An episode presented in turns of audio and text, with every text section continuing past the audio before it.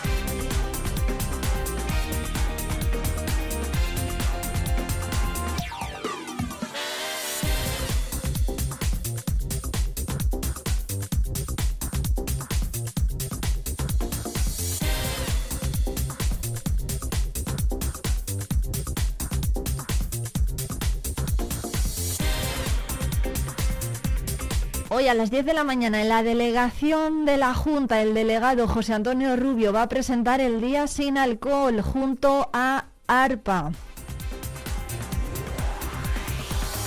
Allí también va a estar la concejala del área de servicios sociales, Rosario García, que va a asistir a esta presentación de la campaña del Día sin Alcohol. Como decimos, y a las diez y media la alcaldesa de Palencia, Miriam Andrés, y la concejala de Impulso Económico, Judith Castro, van a participar en la inauguración de la jornada Tapas y Pinchos Passion en el Hotel Rey Sancho.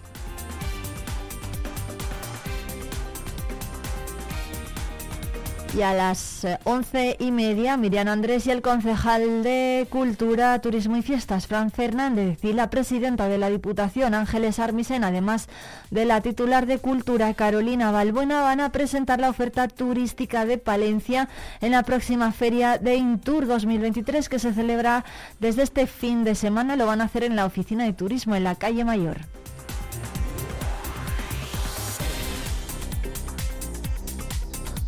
Y además a esta hora comienza la Junta de Gobierno en el Palacio Provincial de la Diputación.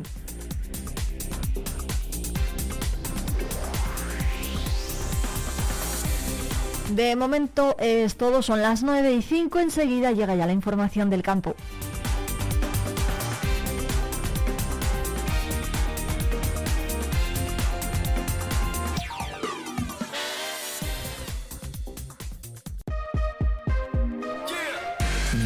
Palencia, en el 90.1 de tu FM.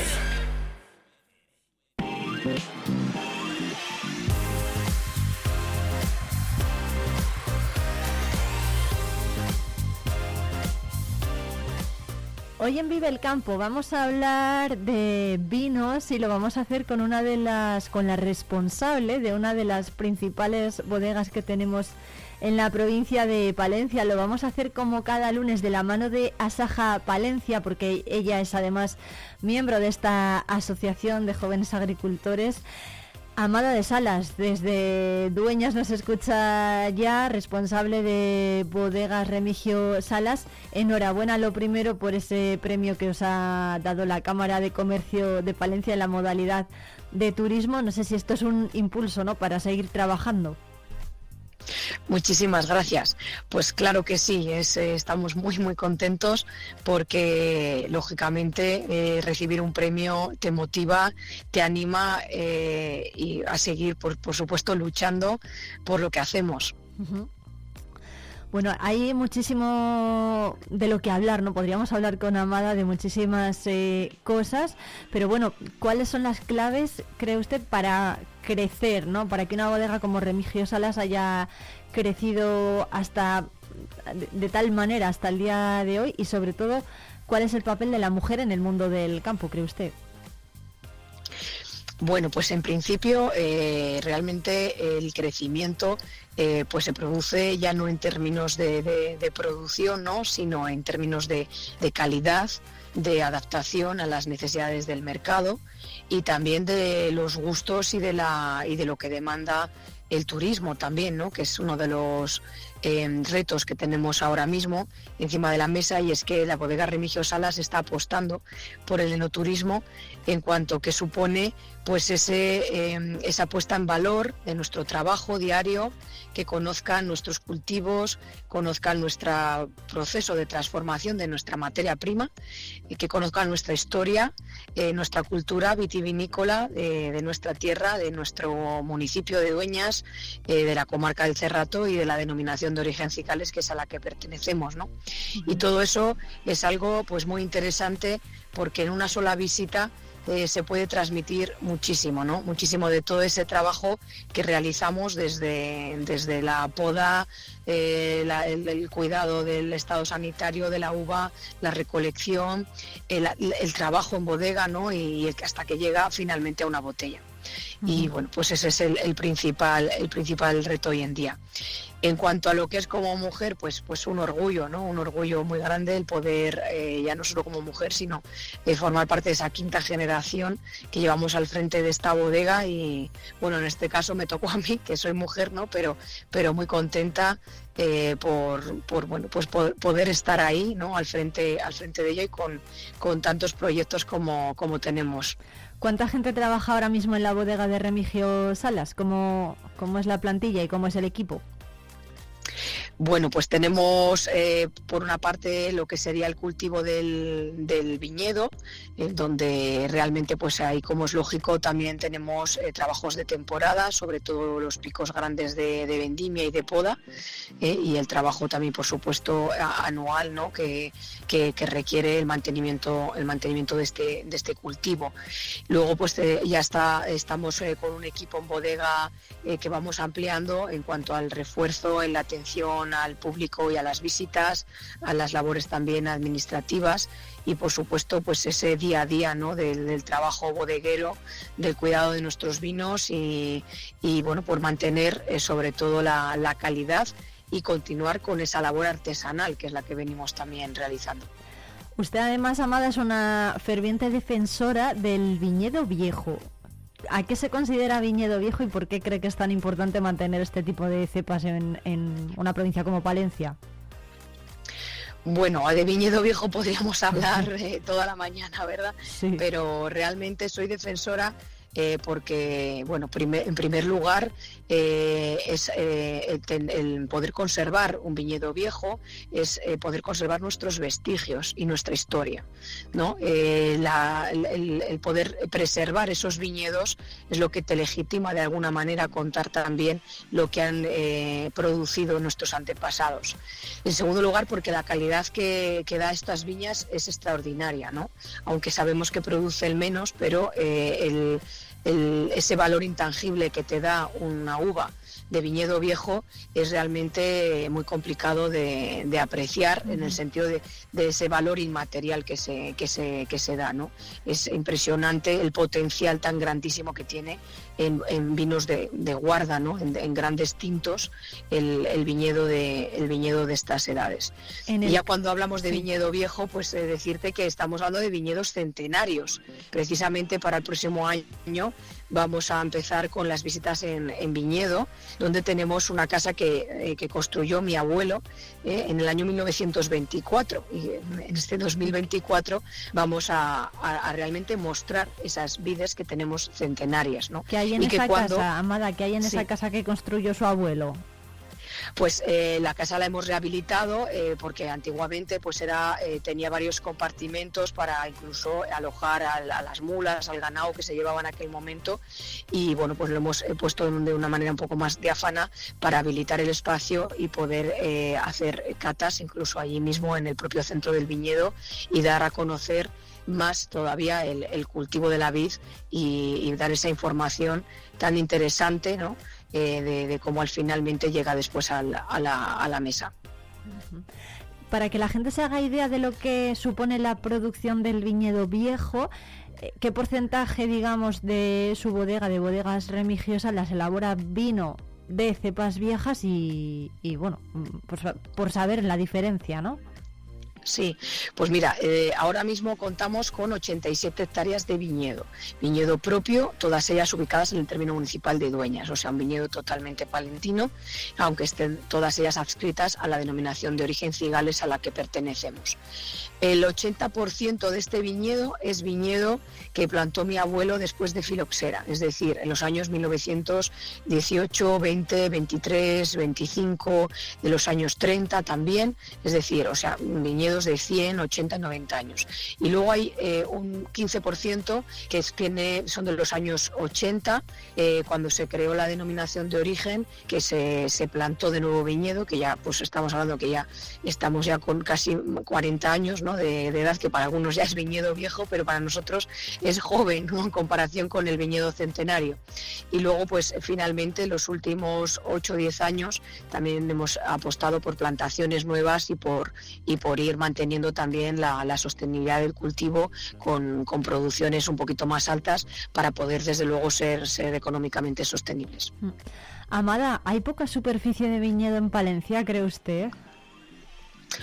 Pues ahora mismo realmente hay muy poquita, ¿no? Para lo que llegó a ser eh, la gran importancia del sur de la provincia de Palencia vitivinícolamente hablando, ¿no? Si nos damos cuenta de los barrios de bodegas que tenemos en muchos de los municipios del Cerrato, nos podemos hacer idea la gran, la grandísima superficie de viñedo que llegó a haber, ¿no? Eh, cabeza de comarca con una estación ampelográfica que supuso la renovación de las plantaciones después de filoxera un pasado de alguna manera algo desconocido, pues que queremos poner en valor y por eso apostamos, como, como he comentado, por esas visitas donde contamos toda esta historia tan interesante de la provincia de Palencia. Amada, ¿por, em, ¿por dónde pasa el futuro de las mujeres que se dedican al campo, cree usted? Bueno, pues eh, por la transformación, como es en mi caso, ¿no? Eh, finalmente, realmente el, quizá el mayor interés es poder transformar la, materia prima que produces, ¿no? darle ese valor y, bueno, pues animar a que no se quede solo en producción, vamos a decir, de materia prima, sino animar a la transformación que realmente es donde está el futuro. Y por supuesto, en el, en el mundo vitivinícola, las mujeres estamos ejerciendo un papel fundamental eh, gracias a nuestro trabajo eh, como enólogas, como directoras técnicas en las bodegas y, por qué no, también en los órganos de, decisión ¿no? de nuestros consejos reguladores y de organismos a los que pertenezcamos. ahí el papel de la, de la mujer es fundamental y clave eh, por esta visión que tenemos y esta, es realmente por estas cualidades también que tenemos en el trabajo en equipo, en la eficiencia, ¿no? en, la administración de nuestro tiempo y, bueno, pues animo a que nos abran las puertas eh, para realizar de verdad un, buen trabajo entre todas. Amada, eh, Amada, hay que decir que toda la información o gran parte de la información de, de, su proyecto, ¿no? de las bodegas, se puede encontrar en lasluceras.com, es una página web que habla ¿no? de su proyecto, de ese vino eh, que, se puede, que se puede beber en su bodega y desde luego que es un proyecto muy pero que muy interesante, ¿no?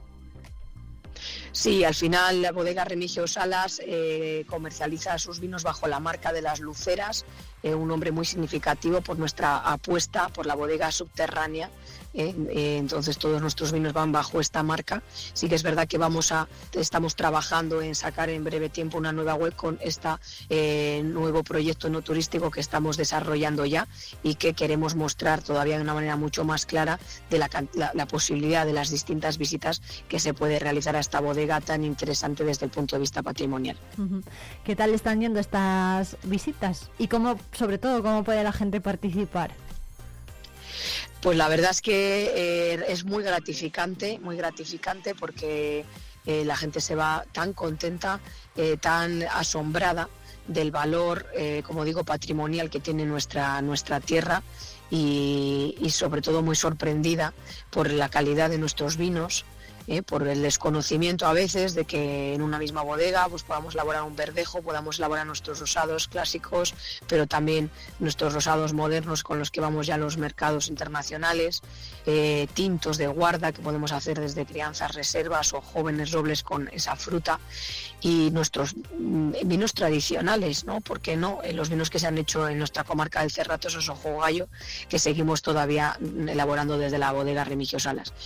En una sola visita, en una sola visita eh, se, recibe mucha información y luego pues se degustan esos vinos que realmente eh, sobre todo pues se hacen en compañía de personas con las que se comparten como es la familia o los amigos y realmente que es una experiencia realmente interesante, agradable y que recomiendo porque no a todo el mundo que nos visite y que, y que venga a disfrutarla con nosotros.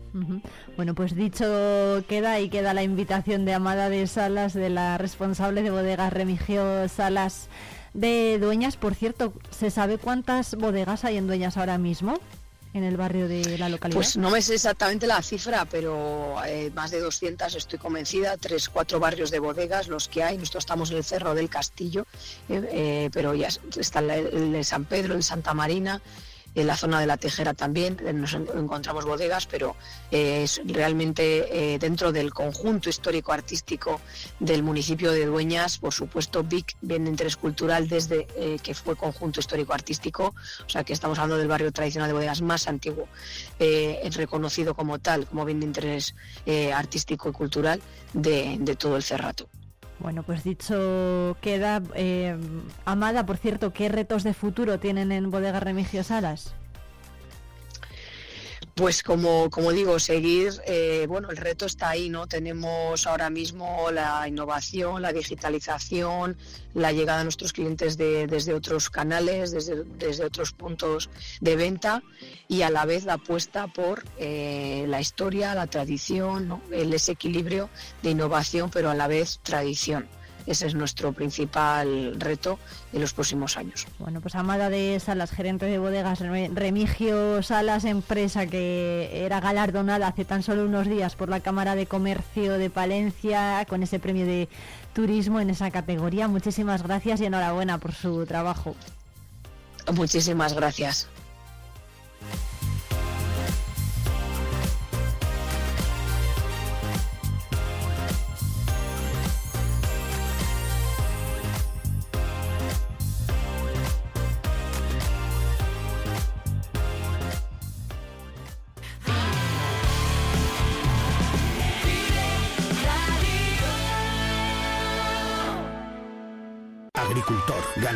'Saja Palencia te ofrece información, formación y asesoramiento y defiende tu sector. Visita nuestras oficinas y asajapalencia.com. En Vive Radio escuchamos lo que pasa a nuestro alrededor y te lo contamos para informarte, para entretenerte, para emocionarte, con las voces más locales y los protagonistas más cercanos. Vive tu ciudad, tu provincia, vive su cultura, su música, su actualidad, su deporte, sus gentes. Vive lo tuyo, vive tu radio. Vive Radio. Palencia 90.1. Vive Palencia. Con Irene Rodríguez.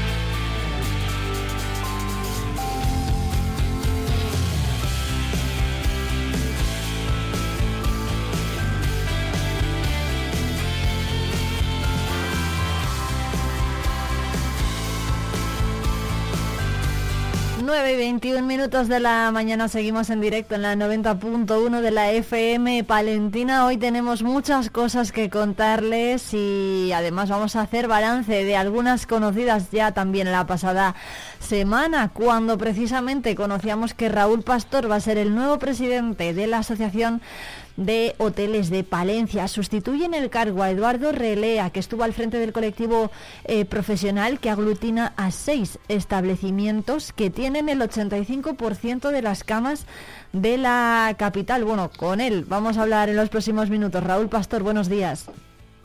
Hola, buenos días. Muchísimas gracias por atendernos. Toma el relevo de Eduardo Relea, que ha estado al frente de esta entidad en los últimos años. ¿Y qué retos tienen por delante ahora?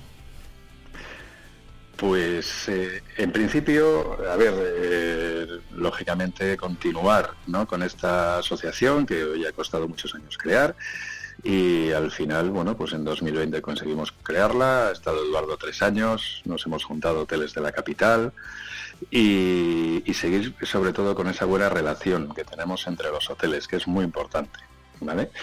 Eh, a partir de ahora, pues hombre, el siguiente reto que nos marcamos en estos siguientes años, pues es eh, eh, ir hacia la provincia.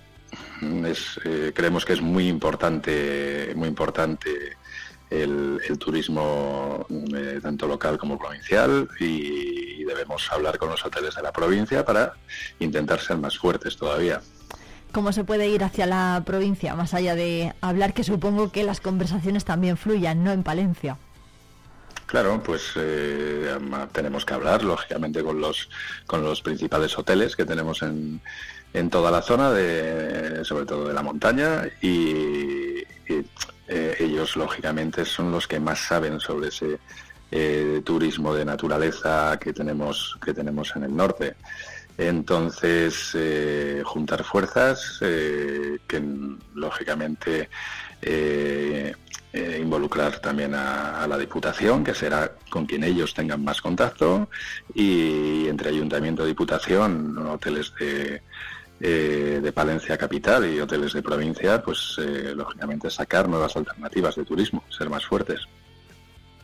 ¿Cómo se puede mejorar la ocupación hotelera en Palencia? Es cierto que en los últimos meses hemos visto que los datos de turismo son cada vez más positivos, pero ¿cuáles, eh, qué factores o qué, mm, qué, potencialidades se deberían impulsar aún más para conseguir seguir incrementando cifras? Bueno, pues eh, por parte eh, del ayuntamiento, eh, lógicamente, mantener las iniciativas que se han estado haciendo durante estos años y que han propiciado estos números, que realmente haya crecido. ¿No? a partir de ahí, lógicamente, el turismo cultural ¿no? tienen que seguir promocionando, eh, por ejemplo, eh, Catedral, Cristo del Lotero, eh, museos, etcétera, para que ese turismo siga. Aparte de ahí, bueno, hay iniciativa privada, ¿no? en colaboración con la pública, que tenemos tenemos, nos vemos obligados nosotros también a hablar mucho entre asociaciones para conseguir que haya otro tipo de turismo, no solo el turismo cultural clásico. Hay muchas, muchas opciones, muchas opciones de turismo que, están todavía por, por explotar aquí en, aquí en Palencia, pero que no es, eh, sinceramente no, no, creemos que sea muy difícil de, conseguir. ¿no? Tenemos un, eh, un turismo de naturaleza familiar eh, por explotar muy importante. ¿no? Tenemos una zona, una zona en el, en el monte que, en las capitales grandes cada vez que vienen eh, se quedan impresionados, ¿no? De decir, que lo tenéis aquí al lado. Eh, tenemos un canal de Castilla eh, con opciones para, para las familias. hay, hay, opciones de turismo gastronómico, enológico. Mm, involucrar también pues visitas con bodegas eh, involucrando a la, provincia lógicamente. Eh, tenemos arriba la tenemos la Olmeda tenemos la montaña palentina. Hay muchísimas opciones que hablando entre asociaciones y uniéndonos eh, podemos explotar muy fácilmente. ¿Faltan plazas de mm, hoteles en la provincia de Palencia? Me viene a la cabeza Saldaña, por ejemplo, que es una localidad a la que asiste muchísima gente para ver la Olmeda, ¿no? La Villa Romana. Pero no sé si hay soporte, o sea, si los pueblos, como en este caso Saldaña, están preparados para acoger o recibir a tal cantidad de turistas ya no solamente que, que pernocten, sino también que coman y cenen en las localidades cercanas. Mm, pues es un dato que me vas a perdonar, pero claro, nosotros desde la capital tampoco te lo puedo asegurar. Claro, no, no quiero hablar por ellos. E igual te digo que faltan plazas y, luego me, dicen que, qué estoy diciendo. ¿Vale? Entonces, eh, es una pregunta de veras que, no te puedo contestar ahora mismo. Eh, en, en cuanto hablemos, en cuanto nos juntemos, bueno, pues ahí ya quedará oye, que quedará claro si faltan o si, o si sobran plazas, ¿no? Eso es el debate de siempre de aquí de Palencia, ¿no? Que no se pueden organizar cosas grandes porque faltan plazas, pero la ocupación media de, habitaciones en la capital está en el 55% más o menos. Entonces, claro, está bien que un día puntual, puntual, eh, no haya plazas y digas, eh, qué lástima, ¿no? Pero claro, es que se trabaja 365. Claro. Claro, claro. ¿Cuáles son las fechas de mayor ocupación para Palencia? Las mejores. No sé si San Antolín o el verano o el otoño. a ver, la mejor fecha ahora mismo es eh, cuando se hace algo de calidad, eh, como el Palencia Sonora, por ejemplo. O sea, esos son los tres días que Palencia y seguramente provincia eh, estén al 100%. eso ahora mismo se han convertido en el evento del año. Eh, a partir de ahí, bueno, pues tenemos los días claves de Semana Santa, jueves, viernes, sábado. Esos días son muy fuertes. San Antolines, eh, dos, tres días clave también. Eh, y luego ya mayo, junio, julio incluso, son, son, los meses de más ocupación. Hoy se presenta mm, Raúl eh, Pastor em, el, evento de tapas y pinchos Passion en el Hotel Rey Sancho que, bueno, quizá debemos ir por ahí, por ese camino de congresos gastronómicos y encuentros de alta cocina para fomentar un poco este tipo de turismo también. Eh, claro, por supuesto, es, una de las opciones. se lleva se lleva haciendo ya eh, creo que son cuatro años si no me equivoco sí, es la cuarta se hace el concurso Claro, se hace el, concurso de pinchos de Castilla y León también en, Valencia. Eh, son, son eventos eh, que más allá de lo que eh, de lo que sea ese evento ese fin de semana en, la capital ponen a Palencia en el mapa. Entonces, lógicamente, todos los entiendo que todos los restaurantes, bares de Palencia se vean beneficiados por este tipo de eventos a lo largo del año. Bueno, pues Raúl Pastor, nuevo presidente de la Asociación de Teles de Palencia, muchísimas gracias por atendernos. Le esperamos también muy pronto por aquí, por el estudio de radio y sobre todo le deseamos mucha suerte en su nueva andadura. Muchas gracias. Cuando queráis, ahí estaré. Muchísimas gracias. Un abrazo muy fuerte. Hasta luego, un abrazo.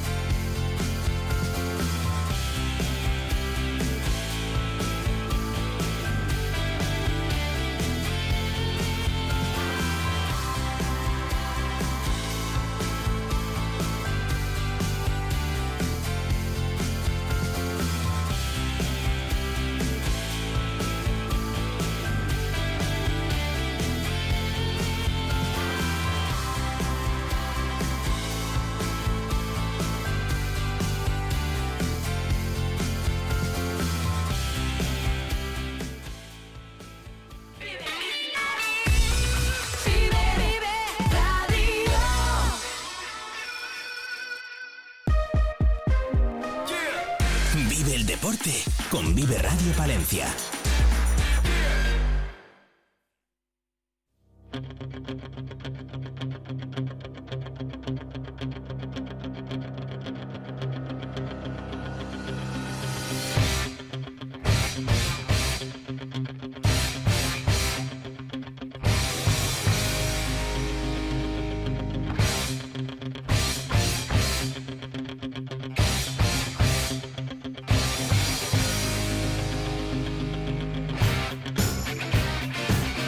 Abrimos página deportiva cuando son las 9 y 32 minutos de este lunes 13 de noviembre, día en el que tenemos que hablar del peor partido, al menos así lo tituló el diario Palentino, el peor partido en casa del Thunder Palencia. Perdió por 66 a 76 ante el UCAN Murcia y viendo el encuentro estuvo Balbi Merino de la Peña Básquet Morado. Buenos días, ¿qué tal?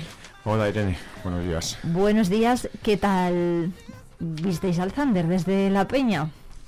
Bueno, pues un poco con la sensación de, haber visto el partido que hemos jugado anteriormente, ¿no? Eh, con momentos en los que el equipo compite francamente bien, ¿no? Dos primeros cuartos eh, bastante buenos, ¿no? Y bueno, pues luego a medida que fue avanzando el encuentro ya nos costó mucho más ver aro. Eh, Murcia endureció, endureció su defensa y bueno, pues ahí ya no fuimos capaces de jugar sobre todo ese último cuarto, donde bueno, pues nos, bloqueamos bastante, eh, yo creo que empezó a haber un poquito de, ansiedad y bueno, pues con esa sensación de que el equipo sí que es capaz de competir, pero que no acaba de cerrar los partidos, ¿no? Y eso pues al final nos, penaliza con derrotas, ¿no? Y derrotas en casa sobre todo, que, todavía hacen más daño, ¿no? Porque, como hemos dicho muchas veces, seguramente muchas de las posibilidades de Zander Palencia de mantener la categoría pasan por hacerse fuerte en casa, ¿no? Y ahora mismo pues no lo estamos consiguiendo.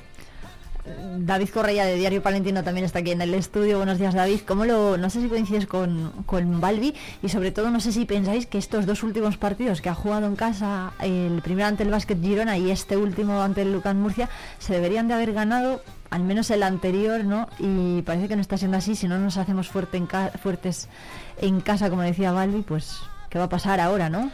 Bueno, buenos días. Eh, en ese sentido de partidos en casa, pues yo, eh, lo ideal sería haber ganado por lo menos uno de los dos. Eh, tienes la oportunidad de jugar dos ante tu afición eh, igual uno de los dos es, lo ideal, pero bueno, al final tampoco puedes pedirlo todo. Eh, sí que es verdad, estaba de acuerdo con Balbi mientras, mientras eh, bueno, hablaba sobre su análisis del partido, pues coincido en, todo. nos sigue costando horrores cerrar los partidos, llegamos bien normalmente en todos al final y en el último, en este caso, bueno, pues por, por varios errores nuestros, malas decisiones yo creo en los ataques, tema de de acabar con todas las posesiones, eh, eh, tiros muy forzados al final del partido. Eh, no me gustó en exceso cómo, cómo acabó el equipo en ataque o cómo intentó acercarse a Murcia en los últimos minutos y, y, bueno, pues la realidad es que de las dos oportunidades que hemos tenido en casa nos vamos con dos derrotas y ahora viajamos fuera y, tenemos otra oportunidad, pero, pero fuera de casa que, va a ser pues, bastante complicada. ¿Dónde eh, pensáis que fallaron más en el partido del sábado? ¿En rebotes, asistencias, posesión? Bueno, eh, el tema de los rebotes que, quedó bastante pareja, eh, parejo. Eh, creo que Murcia ganó, sacó dos o tres rebotes más. No creo que estuviera ahí exactamente el problema. Yo creo que sobre todo ofensivamente, ¿no? El equipo le costó mucho a medida que fue avanzando el partido, fue de más a menos y bueno, pues cuando Murcia endureció su, su, defensa, ¿no? nosotros no fuimos capaces de buscar eh, alternativas, no las encontramos y mm, bueno, acabamos un poco haciendo cada uno la guerra por su cuenta, ¿no? como vulgarmente se dice. ¿no? Mm, ese es el motivo por el que los últimos cinco minutos pues nos costaron tanto ver canasa. ¿no? Yo creo que también bueno, venimos arrastrando un problema también de, de, falta quizás del liderazgo de un jugador que en los, motivos, en los partidos calientes, en los momentos puntuales donde se deciden los partidos sea capaz de, arrastrar un poco al equipo, ¿no? Ese, ese, papel que muchas veces lo juegan los, los, americanos, ¿no? En el caso nuestro, pues por desgracia no ha sido así, ¿no? Tenemos un Brown que, desgraciadamente mm, ha ido viniendo a menos a medida que va avanzando la temporada, Tanner Gleisner que ya no está en el equipo porque su, su aportación era prácticamente nula, eh, el nuevo, eh, digamos así, Whittington tampoco acaba de, de arrancar, no se le ve tampoco es cierto que lleva dos semanas, pero, pero tampoco se acaba de, visualizar que vaya a ser un jugador que vaya a mejorar mucho esa posición y yo creo que estamos pagando un poquito eso. Si a eso le unimos ayer, además la baja de, de Frankie por decisión técnica, queda ahí un poco en el aire cuál es esa, esa decisión técnica, ¿no? Pues yo creo que al final nos encontramos con, una falta de, jugadores que, asuman ese protagonismo, ese rol, ¿no? De, de, tirar del equipo cuando, cuando hace falta y en los momentos calientes del partido, que es cuando se deciden los partidos, claro. No sé si coincide David con esto que está diciendo, sobre todo del palmares de los jugadores, ¿no? Que está relatando Balbi. Sí, eh, empezando un poco por el principio, por lo que, mm. por la pregunta que nos que nos lanzabas, estoy totalmente de acuerdo en que una cosa que a mí me preocupaba en exceso jornadas anteriores, que es el tema de los rebotes, sí que lo sí que lo, lo, corregimos en este caso y lo cerramos bien. Eh, de las pocas cosas positivas que yo saco del partido con Murcia, quizá el del rebote la mejoría es una de las que de las que sí saco, pero luego hay otras cosas que me siguen preocupando muchísimo. El tema de las pérdidas yo creo que es preocupante y sobre todo lo que dice Marco, que es en otra de las cosas que quizá estoy más al lado del entrenador hay en otras que estoy muy distante, pero en el caso de los pérdidas, en cómo nos las penalizan. Es que nos hacen muchísimos puntos tras pérdida y así es muy complicado. Luego en el tiro libre seguimos fallando mucho. En este caso, Pasegnis en momentos clave del partido, que no es para nada echarle ni la culpa a él ni nada de la derrota, porque de hecho estaremos de acuerdo en que fue el mejor. Pero sí momentos clave en el tiro libre fallamos, estuvimos muy fallones en ese último cuarto y por lo que decía Balbi de los extracomunitarios, también estoy totalmente de acuerdo. Mm, al final lo que tú pides un extracomunitario es rendimiento inmediato. Si eh, Whittington viene al equipo para aportar lo que no estaba aportando Leisner, entiendo que en el primer partido, quizá no, y lo dije aquí, eh, en, el último partido sus números no fueron la leche, pero eh, bueno, por lo menos me gustó porque no sé, consiguió adaptarse eh, en cierto papel a lo que le pedía Marco, pero bueno, ya segundo partido, semana de entrenamiento, conoces a tus compañeros, los números fueron no, no fueron nada buenos a pesar de, todos los minutos con los que contó. Bueno, veremos a ver qué pasa en el próximo partido, que como decía David es fuera de casa y eso nos resta, ¿no? Por mucho que la afición se desplace, pues eh, es un terreno que no, que no se conoce y, y ¿qué pensáis que va a pasar? Bueno, pues eh, lo cierto es que la temporada va, avanzando, ¿no? Son ya nueve, nueve partidos eh, los que se han jugado, restan 25, el equipo tiene una única victoria. Eso significa que para salvarnos vamos a tener que hacer un esfuerzo pues, pues muy grande, ¿no? 25 partidos por jugar, como decimos, y, seguramente harán falta un mínimo de 9, 10 victorias, ¿no? Eso implica que el equipo va a tener que hacer un esfuerzo, dar un paso adelante, ¿no? Hacerse fuerte en casa, sea como sea, ¿no? Eh, sabemos que hay una serie de, equipos que prácticamente son inalcanzables, ese, top 5 que, suele haber, ¿no? De, Madrid, Barcelona, Basconia, aunque Basconia está francamente mal, ¿no? Pero bueno, Unicaja, eh, Valencia, que, lo recibimos aquí la, semana siguiente. Y, bueno, pues eh, yo sé que es complicado, ¿no? Y sobre todo mentalmente para el equipo y para la afición, pues es duro, ¿no? Venimos una temporada donde ni más ni menos se alcanzaron el 100% de las victorias en casa y, es complicado no plantarte de, nuevo una liga, ¿no? Y, de cinco partidos haber perdido cuatro. Pero no sirve de nada lamentarse. Yo creo que hay que mirar para, para adelante, ¿no? Mm, mirar para atrás no sirve ya de nada, ¿no? Y, unirse, eh, hacer un esfuerzo de verdad en la medida de lo posible, afición, que lo, que lo está haciendo, eso por supuesto yo creo que nunca le va a faltar, ¿no? Y los jugadores que piensen que, bueno, pues que, que lo pasado, pasado está, que hay que mirar para adelante Vamos a ver si, si el equipo todavía se oye algún fichaje por ahí. Eh, algo he oído de, no sé si hay la posibilidad de tener un americano. Bueno, vamos a ver qué somos capaces de hacer, sobre todo porque nos viene un calendario también complicado. En, el mes de, diciembre creo que jugamos tres partidos fuera y, necesitamos necesitamos vencer ya, no más allá de, esas buenas sensaciones que tenemos durante momentos puntuales de los partidos o, incluso durante dos, tres cuartos, ¿no? Eh, el equipo necesita, aunque sea jugando mal, necesita una victoria porque al final es lo que te reafirma un poco, ¿no? Y, te da ese, impulso hacia adelante. ¿Cómo pensáis que está el vestuario? Precisamente en el anterior partido ante el Girona decía Marco justo que Chumi Ortega estaba bastante desanimado, ¿no? Porque veía que él lo ponía todo, ponía toda la carne en el asador, pero no se veían resultados Además, ahora jugaba contra UCAM Murcia, que era un equipo que conocía bien, y decía Marco Justo, es que si hubiera más chumis, pues eh, veríamos eh, más resultados, ¿no? Quizá. Yo creo que el, el vestuario está bien. Al final, Marco Justo dice que Chumi está mal, desanimado, fastidiado, obviamente por la derrota. Yo hablé con Chumi el lunes, el día siguiente al fin de semana, y, me contaba que, el cabreo le dura esa noche, que el domingo viendo el partido, el domingo viendo el partido tranquilamente, eh, me contaba que desde el principio el equipo está sacando eh, las cosas positivas, no quiere llenarse de toxicidad la cabeza del equipo y, me contó, me aseguró que el equipo está bien. Así también lo dijo, lo dijo Marco en la rueda de prensa previa al, último partido, que, el equipo trabaja bien y en la, de hecho en la posterior el equipo trabaja muy bien, el equipo está, está confiado, pero sí que es verdad que las victorias tienen que empezar a llegar. Es, es un poco al revés que en el principio de temporada, ¿no? Cuando perdíamos pero jugábamos muy bien y decimos, bueno, eh, calma, paciencia, estamos empezando, eh, no están llegando las victorias, pero estamos jugando bien, estamos dando buenas sensaciones, bueno, vamos a darle un poco de, seguir dándole crédito al equipo, ¿no? Ahora es... No, es ansiedad, porque son nueve, jornadas, tampoco llevamos eh, ni un tercio de liga, ¿no? Pero, pero sí que verá que ahora muchos firmaríamos empezar a, jugar mal, que cada uno la agarra por su cuenta, pero que las victorias lleguen y ir sumando un pequeño colchoncito que al final de temporada nos venga, nos venga estupendamente. Oye, em, por cierto, ¿qué pasó con el, el marcador? 20 minutos estuvo el juego parado por una avería en los marcadores. Sí, bueno, por un momento bueno, pues vimos un poco la repetición de lo que ocurrió en la final de, Copa, ¿no? Bueno, son, son temas que desde luego hay que solucionar porque esto ahora ya, a diferencia del Sport, tiene mucha más visibilidad, ¿no? Y la imagen de parar un partido 20 minutos por un problema puntual con el marcador yo creo que no, no se debe volver a repetir ¿no? y, bueno pues espero que se tomen las, las medidas necesarias para que no ocurra porque como decía yo creo que no, no es una imagen positiva ¿no? Eh, ante toda España bueno pues veremos a ver si lo, si lo arreglan Pasecnis fue el mejor valorado hizo 17 puntos de valoración para vosotros también Sí, sí, sí, sin duda. Ya lo, decía al principio de, la tertulia. Para mí sí, sin duda. Sobre todo en la primera parte me, encantó cómo empezó el partido. Empezó muy bien y empezó muy bien en ataque y en defensa. Me gustó mucho en, los, dos, en los dos lados de la cancha. Eh, su final del partido igual fue un pelín más flojo, tema tiros libres le lastraron al final, pero aún así, aún y todo, yo creo que, sin duda para mí el MVP.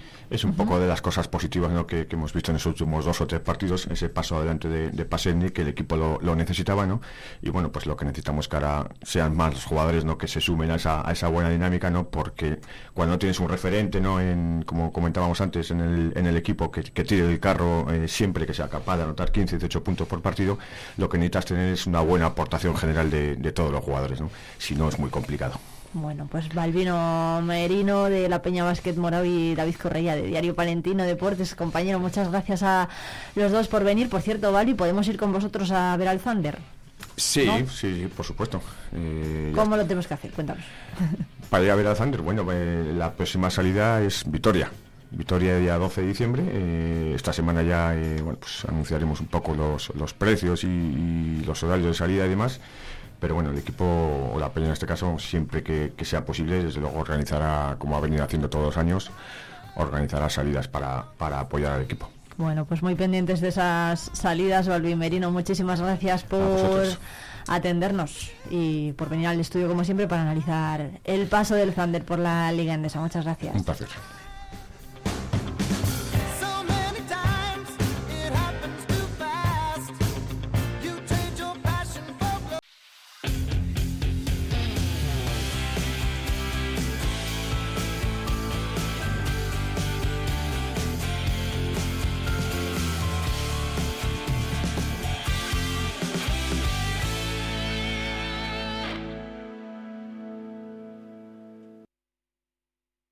¿Pensando en una nueva escapada? Tenemos un plan perfecto para ti. Ven a Ampudia, descubre la magia de su castillo, la belleza de su colegiata, el encanto de sus calles porticadas o los tesoros que esconden sus museos. Descansa en sus preciosos alojamientos y deleita tu paladar con la rica gastronomía de sus restaurantes. Escápate, ven a Ampudia, te sorprenderá. Unipal Soluciones Inmobiliarias te invita a conocer sus nuevas instalaciones en calle Mayor 21 frente al patio del Castaño. Nuestro equipo te asesorará en la venta de tu vivienda y en la compra de tu nuevo hogar con su financiación 100%. Unipal, agencia inmobiliaria líder en Valencia. Atención agricultor, la red de concesionarios New Holland te trae una oportunidad única en Castilla y León. Del 20 al 26 de noviembre te invitamos a las jornadas de equipos usados de recolección en Grijota, un evento en el que podrás ver en nuestras instalaciones infinidad de máquinas totalmente certificadas y revisadas con todas las garantías. Recuerda, del 20 al 26 de noviembre, jornadas de equipos usados de recolección. Te esperamos en Agroferva, carretera de Carrión, kilómetro 6,3. deporte con Vive Radio Palencia.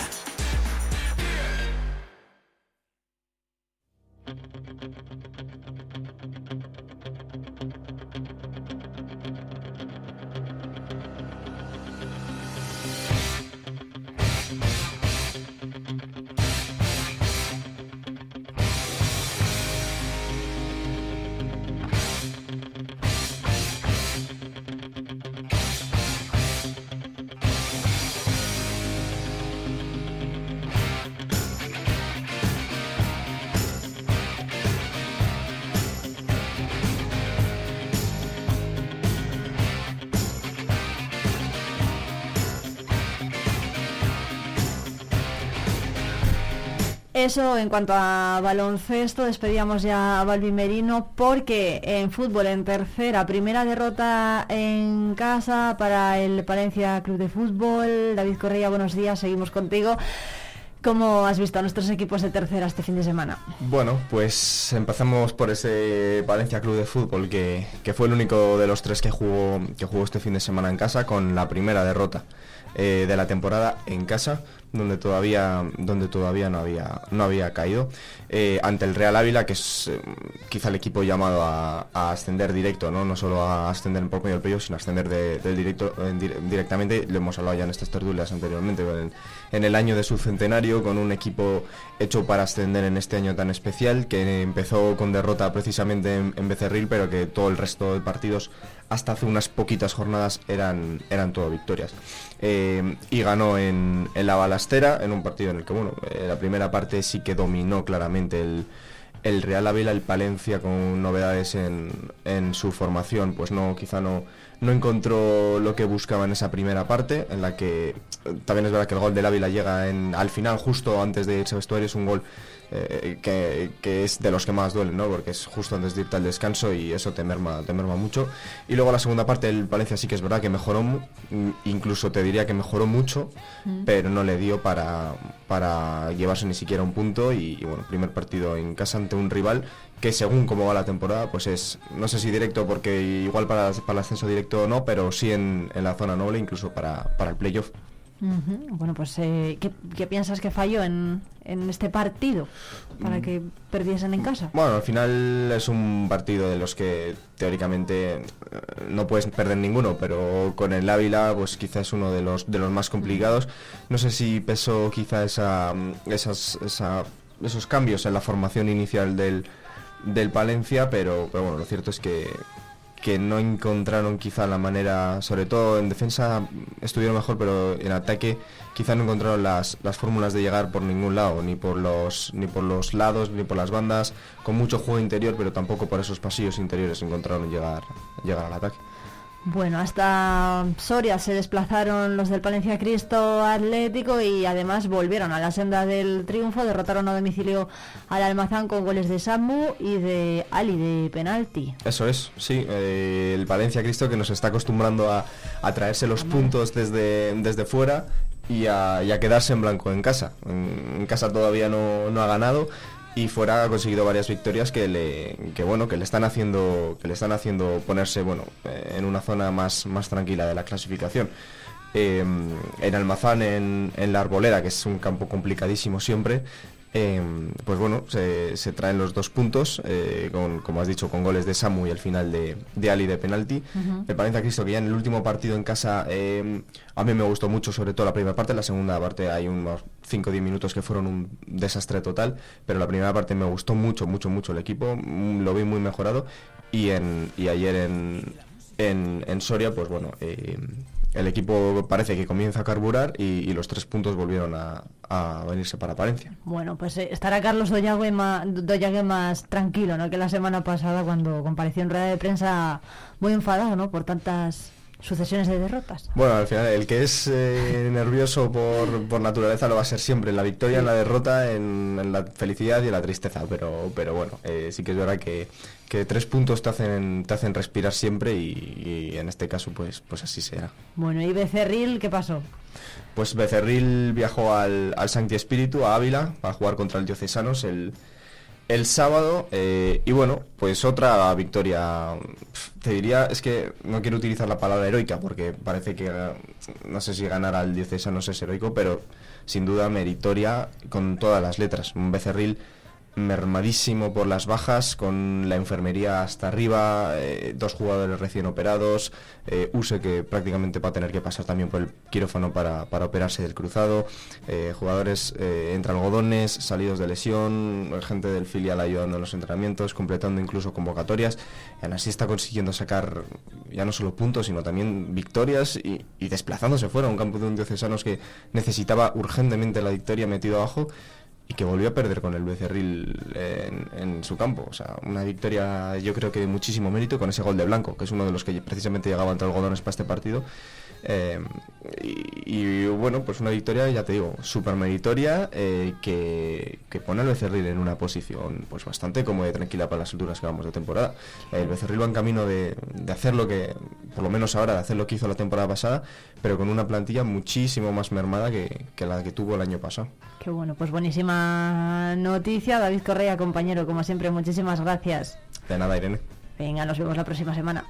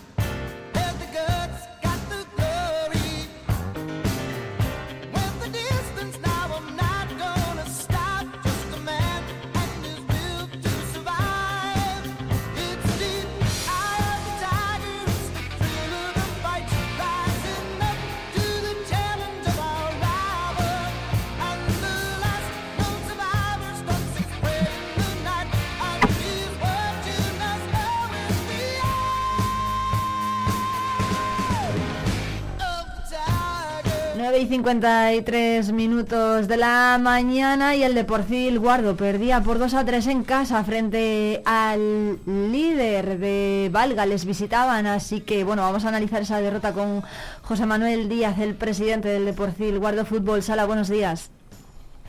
Hola, buenos días. Muchísimas gracias por atendernos. Bueno, vaya grito y con qué fuerza se levanta José Manuel eh, Díaz.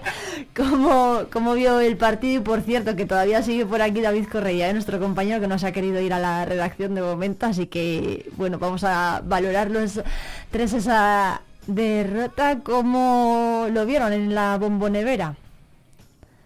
Bueno, pues un partido que empezó un poco frío se pusieron por delante y bueno, pues todo lo que siempre, eh, volver a, levantarse y al final se consiguió empatar y por un fallo jugando de 5, un fallo un poco de intensidad con la secuencia del balón, pues bueno, consiguieron el, el 2-3 definitivo.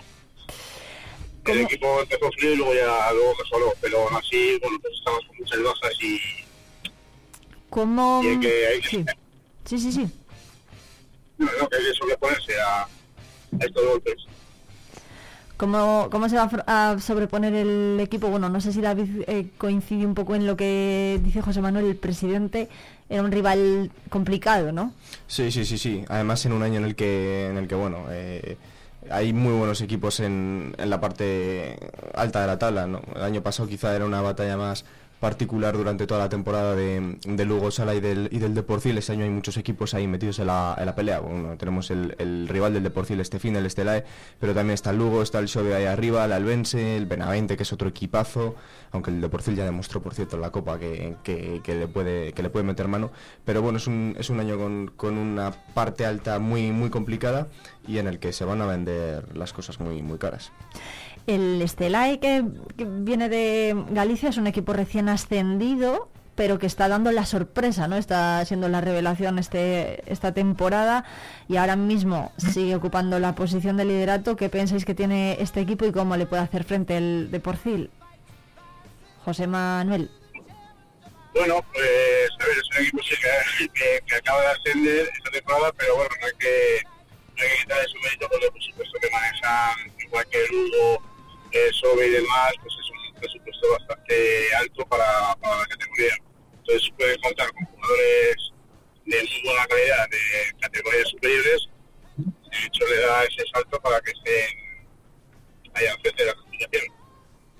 David, no sé cómo lo, ¿Cómo lo ves tú? Sí, pues igual, es el clásico equipo que, asciende, pero que, parece que no es un recién ascendido, porque como decía, el presupuesto que tiene o, el, bueno, los jugadores con los que puede contar, afortunadamente para ellos, eh, son de un nivel muy alto, entonces ese, ese salto de categoría que, lo nota, que lo notas un equipo quizá más, más humilde, nota la diferencia de jugadores, diferencia de calidad, este equipo en este caso este año no lo está notando porque, porque los jugadores son técnicamente buenos y, en ese sentido pues eh, no es no, no, existe un, salto como tal de categoría al final eh, el equipo sí que sube pero al final el, bloque de, jugadores que, están disputando este año la segunda división B pues es de tal calidad que, parece no haber diferencia ¿Cómo está la clasificación ahora mismo? ¿Cómo quedaría después de este fin de semana? No sé si el de Porcil queda en sexta posición. Séptima, me parece. Séptima. séptima, sí. José Manuel, ¿cómo veis los partidos que tenéis ahora por delante? Bueno, pues lo que comentaba antes, está un poco complicado porque acusamos mucho de bajas, lesiones y demás, y tenemos que tirar del filial. Y bueno, se, será complicado. Bueno, tenemos un viaje muy duro este sábado a, a contra Reis y bueno, tenemos solventarlo de los tres puntos, pero va a ser, va a complicado. A ver si se, se va limpiando un poco la enfermería y vamos objetivos para poder afrontar la temporada, que va a ser difícil. ¿Cómo, está ¿Cómo estáis trabajando de cara a ese partido? Bueno, pues empezará la semana mañana, y descanso hoy, y, y me imagino que lo mismo, con pues, eh, subiendo a chicos del filial para poder completar una sesión de entrenamiento eh, buena. Eh, David, no sé si tienes algo que, Sí, pues, que importante lo que decía lo que decía el presi, que importante que se que se vacíe la enfermería pronto o, que si no se vacía de golpe que vayan saliendo poco a poco y si pueden ser de dos en dos los jugadores que, que los necesita que los necesita el equipo. Bueno, ¿cómo se puede preparar el equipo teniendo en cuenta este número de bajas y no sé si se va a contar con el mismo equipo inicial? En este caso, el que jugó ante la Estelae fueron, pues bueno, jugaron Gómez, Davicín, Albertín, Kiki, Sergio Ramos y luego estaban Edu, Ángel, Alejandro, Juan Lu, Valle, Álvaro, se va, bueno, no sé cómo está trabajando el equipo y sobre todo si va a repetir un poco la misma estrategia o la va, la va a cambiar. Pues pues no lo sabemos, porque Kiki, por ejemplo, y Sergio han acabado tocados el partido. Eh, así que tampoco sabemos si va, a poder volver a contar con ese sitio inicial. Eh, de todas formas, bueno, eh, si no son esos cinco, serán otros cinco. O sea, pero lo que hay que hacer es salir a competir de la mejor manera posible y, lo que digo, pues intentar traer los, los tres puntos. Bueno, pues José Manuel Díaz, presidente de Porcil, Guardo Fútbol Sala, muchísimas hay, que, hay, que, hay que marcar un poco también que, el equipo cadete que está jugando en segunda, eh, bueno, pues haciendo una labor impresionante. Ayer ganó a Sala Tormes 5-3 en un partido muy muy competitivo y, bueno, la verdad es que para los, dos, para los dos meses que llevan los chicos de, que vienen de fútbol, del Guardianse y del Velilla, pues están haciendo una labor impresionante. Es verdad, no, pues, sí, sí. no, que se nos está olvidando comentarlo. José Manuel, que nos estamos pisando y no se, no se le está escuchando, que ah. decía que es una labor muy importante, ¿no? La que llevan haciendo después de tan solo dos meses estar jugando. Es una, una cosa que se nos estaba olvidando comentar aquí en la radio, pero es verdad, ¿no? Grandísimo partido. Sí, sí, sí, gran partido y eso, y una labor importante que está haciendo el grupo técnico al frente de Oscar Santitolín, que, que, están cambiando eh, los conceptos totales, porque es que no es ni, ni parecido. Y bueno, y de empezar perdiendo 9-2 en la primera jornada contra Segor Sala, ahora estar segundos en clasificación empatados y, jugando muy bien a fútbol sala, bueno, pues es un mérito que hay que, hay que destacar. Bueno, pues eh, enhorabuena sobre todo a los cadetes del, del Deporcil y enhorabuena por su trabajo. Esperemos seguir contando sus éxitos aquí en Vive Radio. José Manuel Díaz, muchísimas gracias por atendernos. Muchas gracias a vosotros, de verdad. Un abrazo muy fuerte, David Correa, compañero. Muchas gracias de nuevo. Nos vemos por aquí el próximo lunes. Ah.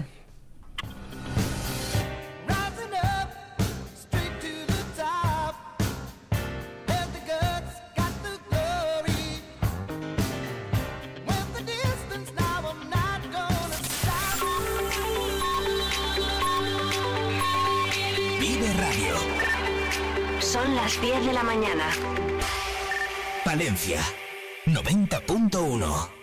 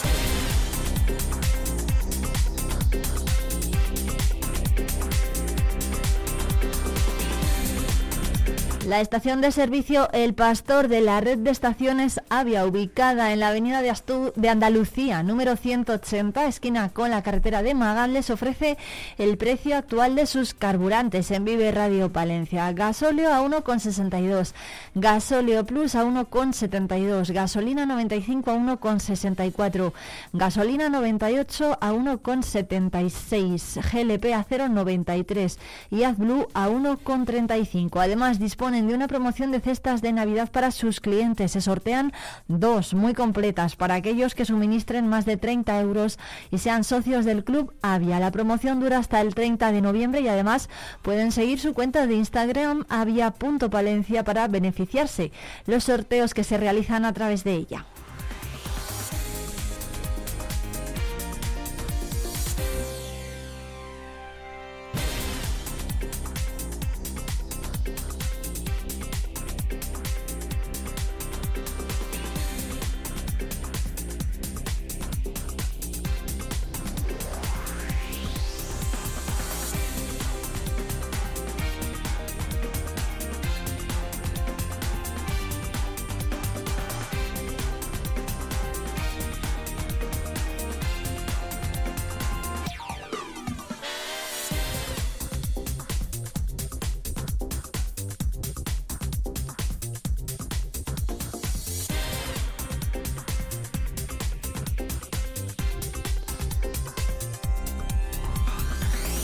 Esta hora se presenta en la delegación territorial de la Junta el Día Sin Alcohol. Ahí está el delegado de la Junta de Castilla y León en Palencia, José Antonio Rubio, y también la concejala del área de servicios sociales, Rosario García. Están asistiendo juntos a la presentación de la campaña de este año.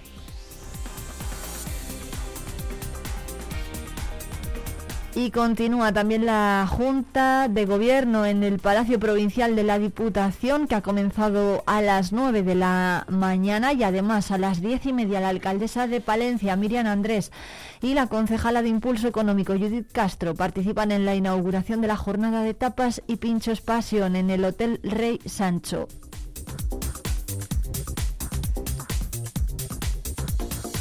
Además, a las once y media, la la alcaldesa de la capital, Miriam Andrés, y Fran Fernández, el concejal de Cultura, van a presentar junto a la presidenta de la Diputación de Palencia y la diputada de Cultura, Carolina Balbuena, la oferta turística de Palencia en la próxima feria de Intur que comienza este fin de semana. Lo van a hacer en la oficina de turismo en la calle Mayor.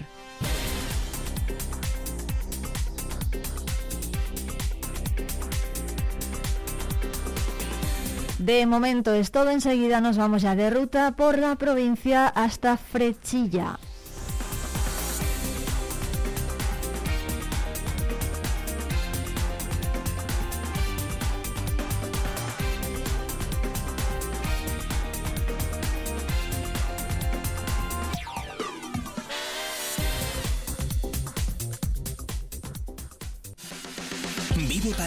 Vive tu provincia, vive tu pueblo, vive radio.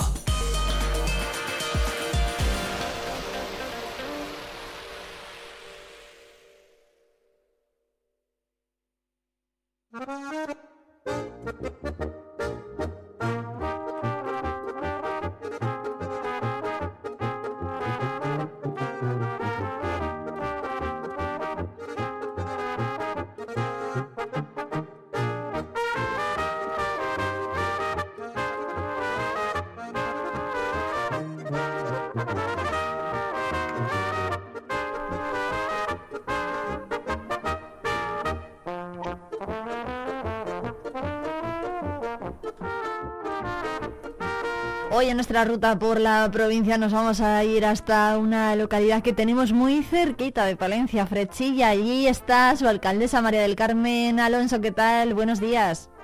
Buenos días. Muchísimas gracias por atendernos, María del Carmen. ¿Y cuánta gente vive ahora mismo en Frechilla? Pues mira, en Frechilla ahora mismo empadronados hay unos 134, pero actualmente en invierno, mm, claro, la gente eh, se va y se queda reducido a unos 90 por ahí mm, vecinos. Unos 90. ¿Qué es lo que no podemos dejar de hacer si vamos a Frechilla? ¿Qué, podemos ver? Dices, pues mira, mm, por ejemplo, la iglesia, la iglesia de Frechilla es muy bonita, la iglesia de Santa María, muy bonita. Está declarada monumento histórico artístico Mm, tiene el altar mayor un retablo que, destaca muchísimo, es un retablo grandioso eh, de estilo barroco, eh, sin, es de madera sin, policromar, o sea que solo la madera, es sin dorar ni nada. Mm, tiene unas grandes eh, estatuas, la iglesia fue construida en, en 1771, por ahí 73. Este retablo le han restaurado hace poco. Y es una maravilla. La verdad es que merece la pena venir a Felchilla solo por, verlo, porque es muy, muy, muy bonito. También tiene un órgano, la iglesia, un órgano que también es muy bueno, eh, que es uno de los mejores de Castilla y León. ¿eh? O sea, que se hacen conciertos en verano, tal, muy, muy interesantes. Bueno, claro que sí que forma parte, ¿no? De, eso, de, esos ciclos de conciertos que se realizan por Tierra de Campos durante el verano. Efectivamente, efectivamente, forma parte de esos ciclos, sí, sí. Bueno, sí, alcaldesa, que además de animar a la gente a que vaya a conocer su iglesia y su órgano, ¿qué más podemos hacer? ¿Cómo andamos, por ejemplo, de bares y de sitios pues donde reponer fuerzas? De bares eh, tenemos uno, nada más, un, centro social, un bar donde, bueno, pues va mucha gente eh, y tiene un pequeño restaurante también, o sea que puede, se puede comer y, bueno, pues reponer esas fuerzas. o sea que no tenemos más que eso, pero bueno, ah, ¿Tenemos, ¿Tenemos casa rural o alguna hospedería donde quedarnos a dormir? No, no, no, camping. de momento de momento no hay nada de eso. De momento no. Oye, pues... Eh, de momento no. Alcaldesa, hay que ponerlo, ¿eh? Hay que ponerlo. Pues a ver, a ver, ya veremos, ya veremos. Bueno, ¿cómo andamos de servicios? ¿Tenemos cole en Frechilla? ¿Dónde van? No, tampoco, tampoco, no hay tampoco. Eh, no, tampoco. ¿Cuántos eh, niños hay en el pueblo? Es que no hay ninguno. De momento no hay ninguno. No. De momento no hay ninguno. O sea que, bueno, es una población, sobre todo en invierno, pues mayor, claro, normal y, van a, fuentes, o sea que, o, a paredes. Los niños, si los hubiera, si los hubiera, irían a fuentes. Si los hubiera, que no los hay. O sea que. Bueno, alcaldesa, ¿cómo andamos de servicios en cuanto a, por ejemplo, sanidad? ¿Cada cuánto pasa el médico por allí? Y cobertura, ¿tenemos cobertura e internet? Sí, eso sí, sí, tenemos cobertura mm, habitualmente, pues sí, hay cobertura y Internet. Hace poco han puesto la fibra y bueno, pues no está mal, está bien. Y el médico, pues el médico eh, pasa dos días a la semana eh, por Frechilla, mm, el ambulatorio que hay en Frechilla. Y la enfermera también, dos días a la semana. Y luego pertenecemos a, a Villarramiel, o sea que que vienen de ahí, de Villarramiel, y, si hay alguna urgencia, pues se llama a Villarramiel y vienen y, o se va, en fin, bien. podría estar mejor, pero no está mal. Que pertenecen al Centro de Salud de Villarramiel, ¿no? Que es el que les proporciona sí, efectivamente. Bueno, y dice que tiene, que tiene fibra todo el pueblo, y eso está genial, ¿no? Sí, está bien, sí. Sí, sí, sí. Sí que está bien, sí. Alcaldesa, alcaldesa si queremos ir con la bici o ver pues un patrimonio natural, ¿por dónde podemos irnos de ruta? ¿Con la bici o caminando? Pues sí, pues eh, por la, con la bici o caminando se puede ir hasta la ermita de San Miguel, que está mm, a unos 800 metros más o menos de, de Frechilla, vamos. Y bueno, pues muy bien. Mm, se puede ir perfectamente, eh, es, muy bonita también, está, está, bien. También hay pues una especie de ruta de palomares por ahí, porque mm, hay bastantes palomares que bueno, creo yo que es interesante y es muy bonito. Eh, uno de esos palomares eh, tuvo un sello hace unos años, hicieron un sello de, ese palomar que le llaman las Villaconchas. Bueno, pues el que le guste ese tipo de, de excursión, pues se puede hacer, está muy bien. El palomar de las Villaconchas, ha dicho. Sí, sí, sí. Hicieron un sello hace unos cuantos años. ¿Un sello de correos, dice? De correos, sí, sí, un sello de correos. Sí, sí. ¿Y por qué, ¿por qué eligieron el sello? Eh, ¿Por qué eligieron el palomar, perdón, para hacer el sello? pues no lo sé, porque, porque está muy bien, es, es bonito. Ya te digo que hace ya bastantes años, muchos años. ¿Y se, bueno, se conserva en buen estado el palomar? Sí, sí, sí, se conserva ese y otros cuantos que hay alrededor, por ahí, por esa zona, eh, se conservan en, un estado estupendo, casi todos. Qué bueno, efectivamente, ¿eh? lo dice la alcaldesa y, efectivamente es un sello que se hizo en 2001 y que valía... no sabía yo exactamente el año. Lo sabemos todo aquí en la radio. Ah, Valía 93 céntimos y se salió pues en el año 2001. ¿Y conserva usted alguno? ¿Conserva la alcaldesa un sello de esos? Sí, sí, sí, tengo un sello de esos, sí. Qué bueno. ¿Alguna vez más ha salido Le tengo en un, cuadrito pequeño, en un marquito que tengo además. Oye, qué bien. Supongo que hayas, ha sido la única, la única vez que ha salido frechilla en los sellos de correos. En los sellos de correos creo yo que sería la única, sí. Que tengamos constancia por lo menos. Constancia por lo menos, sí, efectivamente. Bueno, efectivamente. Mencionaba la, desde luego que los palomares merecen, ¿eh? Otra vez un sello o un reconocimiento como este. Oye, quién pues sabe si un cupón de la 11 también, que eso también se lleva mucho ahora. Pues mira, es verdad. lo, intentaremos, a ver. Porque se ha hecho una labor muy importante, ¿no? Rehabilitándolos. Sí, claro que sí, claro que sí, sí, sí. Y se han rehabilitado casi todos o muchos de los que hay por, por esta zona, sí. Eso es. La ruta que podemos hacer en Frechilla para verlos, ¿qué distancia tiene más o menos? Pues mira, unos 800 metros, un kilómetro, dos kilómetros, depende por la zona que se vaya, pero bueno, por ahí se puede hacer perfectamente.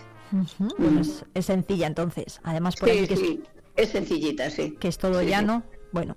Todo llano, sí. Ningún problema. No tiene problemas. no, no, no, no. ¿Cuándo tenemos que ir? Bueno, antes de hablar de las fiestas, ¿qué asociaciones tenemos en Frechilla? ¿Hay asociación cultural de eh, jubilados, de pensionistas? Sí, hay de jubilados, hay mm, asociaciones de... Eh, bueno, de cofradías también, hay unas cuantas cofradías. Eh, que bueno, pues hacen sus fiestas y eso. ¿Qué cofradías son? ¿Qué cofradías son? Uy, pues mira, cofradías de la Virgen del Carmen, de, San Miguel, de San Isidro, de San Antonio, cofradía de las ánimas, eh, del corazón de Jesús, o sea que, y bueno, pues asociaciones de la Virgen del Coso, también, de jubilados, ya hemos dicho. Bueno, pues sí, funcionan. Y luego hay una, mm, una, no se puede llamar asociación, pero sí un, conjunto de gente que se reúne para hacer reciclaje. Y lo están haciendo muy bien, se han animado muchísimo. Fíjate, empezamos en junio, eh, una chica que, bueno, pues Terecano se llama, que tenía esa idea de hacer cosas y han empezado a hacerlo, empezaron eh, un día a la semana y después ya iban todos los días, han puesto el pueblo precioso, bueno, pues con cosas pues como botellas que pintan y hacen flores, ruedas que han hecho animales. Eh, qué curioso, ¿no? Qué, bien. ¿Eh? Qué, bien, qué, qué buena idea, digo. Sí, sí. Además, mm, están casi todas las mujeres del pueblo dedicadas a ello y algunos hombres también que también ayudan.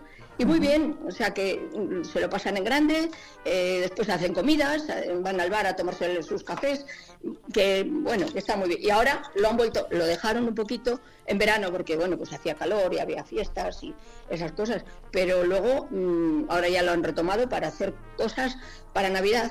Están haciendo un árbol de Navidad con ruedas de todo tipo que pintan y que bueno, pues lo van a poner en la plaza del pueblo y bueno, me imagino que adornarán el pueblo con cosas de Navidad eh, porque están todo el día ello. o sea que, qué bueno. está muy bien, sí, sí. Sobre todo la unidad esa que tienen y, y que se reúnen de todas las edades y de todas las las, eh, todo, de, todo. Bueno, para participar con ellos, ¿qué tenemos que hacer o a quién tenemos que, que llamar? Si todavía no para han... participar, sí, o colaborar con ellos. Venir, venir. al pueblo, ¿no? Y hablamos con... Venir a Hablamos con la alcaldesa. ¿O con quién? Eso es. Sí, sí, sí, perfectamente, perfectamente. ¿Qué tipo de material? y yo os pongo en contacto con quien queráis. ¿Qué, ¿Qué, tipo de materiales les podemos dar? Hablabas Hablaba eh, antes de neumáticos, ¿no? De botellas. Sí, sí, ruedas, botellas, em, cajas de, eh, metálicas. Bueno, con cajas metálicas han, han hecho un hombre de hojalata eh, grande que parece un jardinero. Bueno, pues que está muy bonito. Sí, sí. Con, con, con latas con latas de cualquier cosa, latas de cerveza, lo que sea, pues han hecho mariposas que han puesto por los árboles y está precioso o sea que muchas cosillas han hecho, sí. Piedras pintadas, también como, como si son flores. Bueno, que no necesitan regarse, por ejemplo. Alcaldesa, ¿qué proyectos tiene mm, en mente ahora el ayuntamiento? Me parece que van a están estudiando no modernizar la depuradora. ¿Han tenido problemas de agua recientemente? No, no, no, no, no. Es que es eh, una depuradora que hay, bueno, de hace muchos años. Entonces se necesita mm, rehacerlo o hacerlo en condiciones. Y entonces, bueno, pues, eh, pues en eso se está haciendo. Ya hace años eh, que se está con ese tema, pero bueno, pues, pues sí, eso se hará en cuanto se pueda. Y bueno, también estamos eh, haciendo, vamos a, hacer el pavimento de la entrada de las antiguas escuelas, que allí se hacen muchas cosas. en las antiguas escuelas, conferencias y bueno, pues de todo, y talleres, y esos talleres que te estoy diciendo del reciclaje, pues allí se hacen. Eh, allí también mm, tenemos una, una, biblioteca, una pequeña biblioteca que funciona pues como biblioteca. Eh, hacemos un concurso de relatos eh, breves que funciona bastante bien y bueno, con premios y tal. Bueno, bueno, tiene, mucha mucha actividad. Bueno, oye, por cierto, a las fiestas, cuando tenemos que ir? Hablaba antes de las cofradías que las organizan. ¿Cuándo son las fiestas de Frechilla? Las fiestas de Frechilla son el 8 de mayo. empiezan el 29 de abril, que mm, lo llaman la traída. Eh, va la gente en procesión hasta la ermita de San Miguel y traen a San Miguel, que está allí durante todo el año, excepto estos ocho días que le traen a la iglesia principal y se hace la novena. Y luego, a partir del día 8, pues eh, la fiesta San Miguel. Se hace, bueno, pues como, como me imagino que como en la mayoría de los pueblos, ¿no? Pues, pues bailes y bueno, fiestas. Bueno, pues nos apuntamos, ¿eh? San Miguel, alcaldesa pues de Frechilla, muchísimas gracias por atendernos. Por supuesto que animamos a todos los palentinos a que visiten su localidad, Frechilla, que la tenemos pues aquí al... Está cerquita. Eso es, aquí al ladito. Alcaldesa María del Carmen Alonso, muchísimas gracias. De nada. Un abrazo. Un placer. Un abrazo muy fuerte. vale, otro. Hasta luego.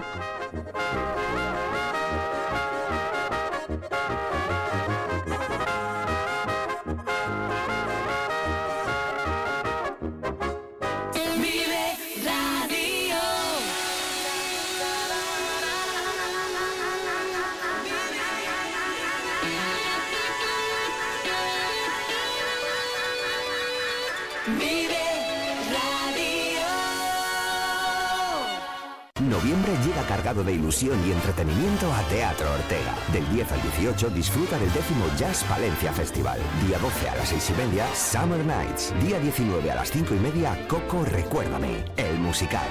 Día 26 a las 7, concierto Víctor Manuel. Día 28 a las 8 y media, gran espectáculo en vivo, ópera Don Giovanni. Consigue tus entradas en nuestra web teatroortega.com o en taquilla. Te esperamos. En Vive Radio escuchamos lo que pasa a nuestro alrededor y te lo contamos. Para informarte, para entretenerte, para emocionarte, con las voces más locales y los protagonistas más cercanos. Vive tu ciudad, tu provincia, vive su cultura, su música, su actualidad, su deporte, sus gentes. Vive lo tuyo, vive tu radio. Vive Radio. Palencia 90.1. Que es gerundio con Mari Carmen Diago.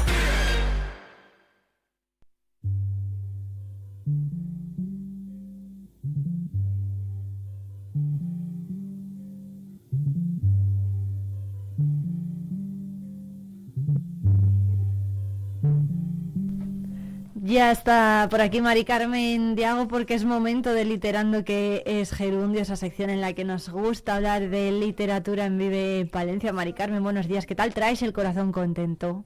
Hombre, traigo el corazón rebosante como cada lunes, que además esto es un impulso y una sobredosis de energía para, empezar, la semana perfectamente. bueno, hemos hablado mm, eh, hace unos días de los tópicos literarios, pero es que hoy nos traes un programa que, es súper interesante porque vamos a hablar de los síndromes que tienen nombres literarios, que han cogido su nombre de personajes de la literatura. Y seguro que la gente ahora dice, pues esto, pero ¿qué nos estáis contando? Bueno, pues en cuanto empecemos a, a, iros relatando personajes y nombres de estos síndromes, seguro que muchos dicen, ah, pues sí, hombre, lo, he escuchado mil veces. Sí, sí. Bueno, eh, eso que quede claro, ¿no? Que son síndromes que existen de verdad, ¿no, María Efectivamente, son, bueno, la literatura ya sabemos que está llena de personajes que son maravillosos, que adoramos, que odiamos, que son peculiares o imprevisibles. Y lo curioso es que muchas veces los rasgos peculiares de estos personajes eh, han, han extrapolado su excentricidad y han llegado a ser incluso molestos o enfermizos.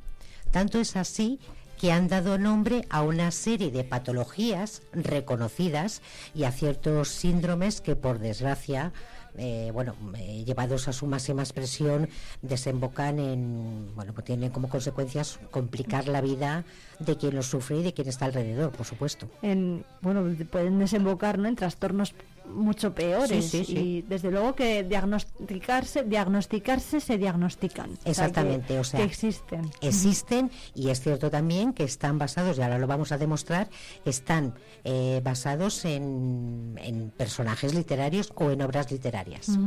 Por ejemplo uno de los más conocidos es el síndrome de Peter Pan no no querer crecer un ser infantil eh, ser querer ser niño siempre siempre inmaduro en, un, en el ámbito, un doble ámbito, en el psicológico y el social. Mm. La persona se estanca en ese comportamiento y no evoluciona, entonces desarrolla eh, comportamientos egoístas e incluso puede derivar a trastornos narcisistas que luego veremos el, síndrome de Narciso.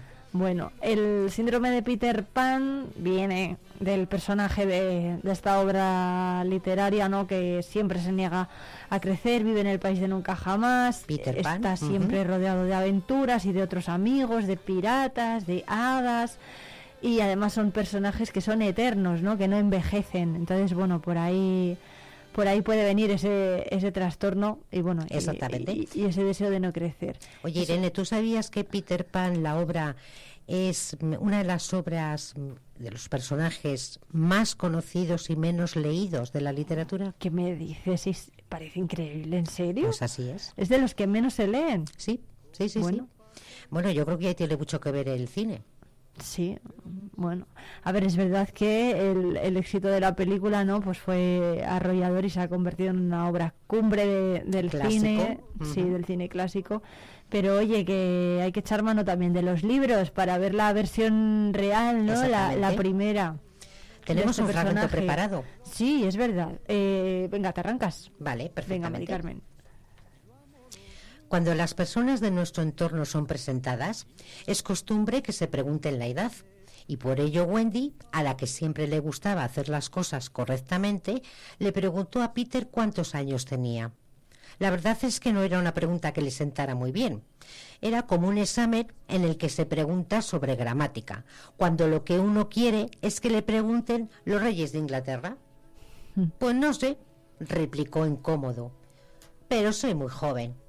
En realidad, no tenía ni idea, solo tenía sospechas, pero dijo a la aventura, Wendy, me escapé el día en que nací. Wendy se quedó muy sorprendida. Fue porque oí a papá y a mamá, explicó él en voz baja, hablar sobre lo que yo iba a ser cuando fuera mayor. Pues no quiero ser mayor jamás, dijo con vehemencia. Quiero ser siempre un niño y divertirme. Así que me escapé a los jardines de Kensington y viví mucho, mucho tiempo entre las hadas. Ella le echó una mirada de intensa admiración y él pensó que era porque se había escapado, pero en realidad era porque conocía a las hadas. Wendy había llevado una vida tan recluida que conocer hadas le, le parecía una maravilla. Mira, Wendy, cuando el primer bebé se rió por primera vez, su risa se rompió en mil pedazos y estos se esparcieron y ese fue el origen de todas las hadas.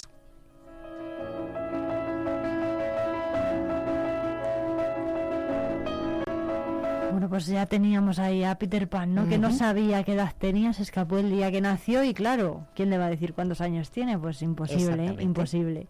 Bueno, para aquellos que no quieran crecer, desde luego este es el personaje en el que inspirarse, ¿no? Sí, pero no es recomendable. Pero no es recomendable tampoco, claro. Es que a todos nos apetece ser niños y, pues el tiempo pasa. bueno, hay más, hay otro síndrome que es el de Dorian Gray, Muy interesante. Del el personaje de Oscar Wilde.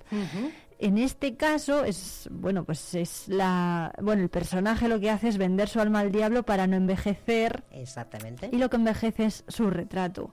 Entonces él siempre se, se, se, él siempre se permanece joven, no, no nunca se deteriora y bueno, pues socialmente sí. Y este síndrome eh, se centra en la obsesión por la eterna juventud mm. y es un desorden que se caracteriza por la preocupación extrema de la apariencia física y la dificultad para encajar y aceptar el envejecimiento. Este trastorno se denomina dismormo, morfofobia y quien lo sufre, pues eso, no padece, eh, no soporta padecer defectos o anomalías, especialmente en el rostro. Fíjate, una espinilla, por ejemplo, horrible. Un drama, un, drama, un drama, un dramón. no vamos a hacer tampoco muchas bromas porque es cierto que lo, lo padece la, la gente. bueno, este síndrome no está aceptado como condición médica, pero se conoce con este nombre un trastorno dismórfico corporal en el que el que lo sufre se obsesiona con sus supuestos defectos físicos, o sea que sí existe, vaya. sí, sí, sí existe. Bueno, pues la tenemos también otro fragmento de este de este libro que dice así: se frotó los ojos y se acercó al cuadro y lo examinó de nuevo. No había señales de cambio alguno cuando miró la pintura y sin embargo no quedaba duda que la expresión se había alterado. No era solo su propia impresión, era horriblemente obvio. Se lanzó sobre la silla y empezó a pensar. De repente pasó por su mente lo que había dicho en el estudio de Basil Hallward el día que el cuadro fue terminado. Lo recordaba perfectamente. Pronunció un deseo enfermizo de que él pudiera permanecer joven y que el cuadro envejeciera que su hermosura permaneciera inalterada y que su rostro en la tela soportara la carga de sus pasiones y pecados, que la imagen pintada se marchitara con las líneas del sufrimiento y el pensamiento, y que él mantuviera la flor y el encanto casi consciente de su adolescencia. Con seguridad su deseo no se había cumplido, esas cosas son imposibles. Era monstruoso solo pensar en aquello. Y sin embargo, ahí estaba el cuadro frente a él con un toque de crueldad en la boca. Efectivamente, muy interesante que responde a la obra, el retrato de Oran Gray, en la que nos narran que el joven Gray le pide a su amigo el pintor que le, retrase, le retrate eh, con una intensidad tan diabólica como real. Y entonces es el cuadro en que empieza a reflejar las transformaciones físicas y espirituales, eh, quedando libre vamos a decir, de pecado y perturbación el rostro real del joven, Dorian Gray.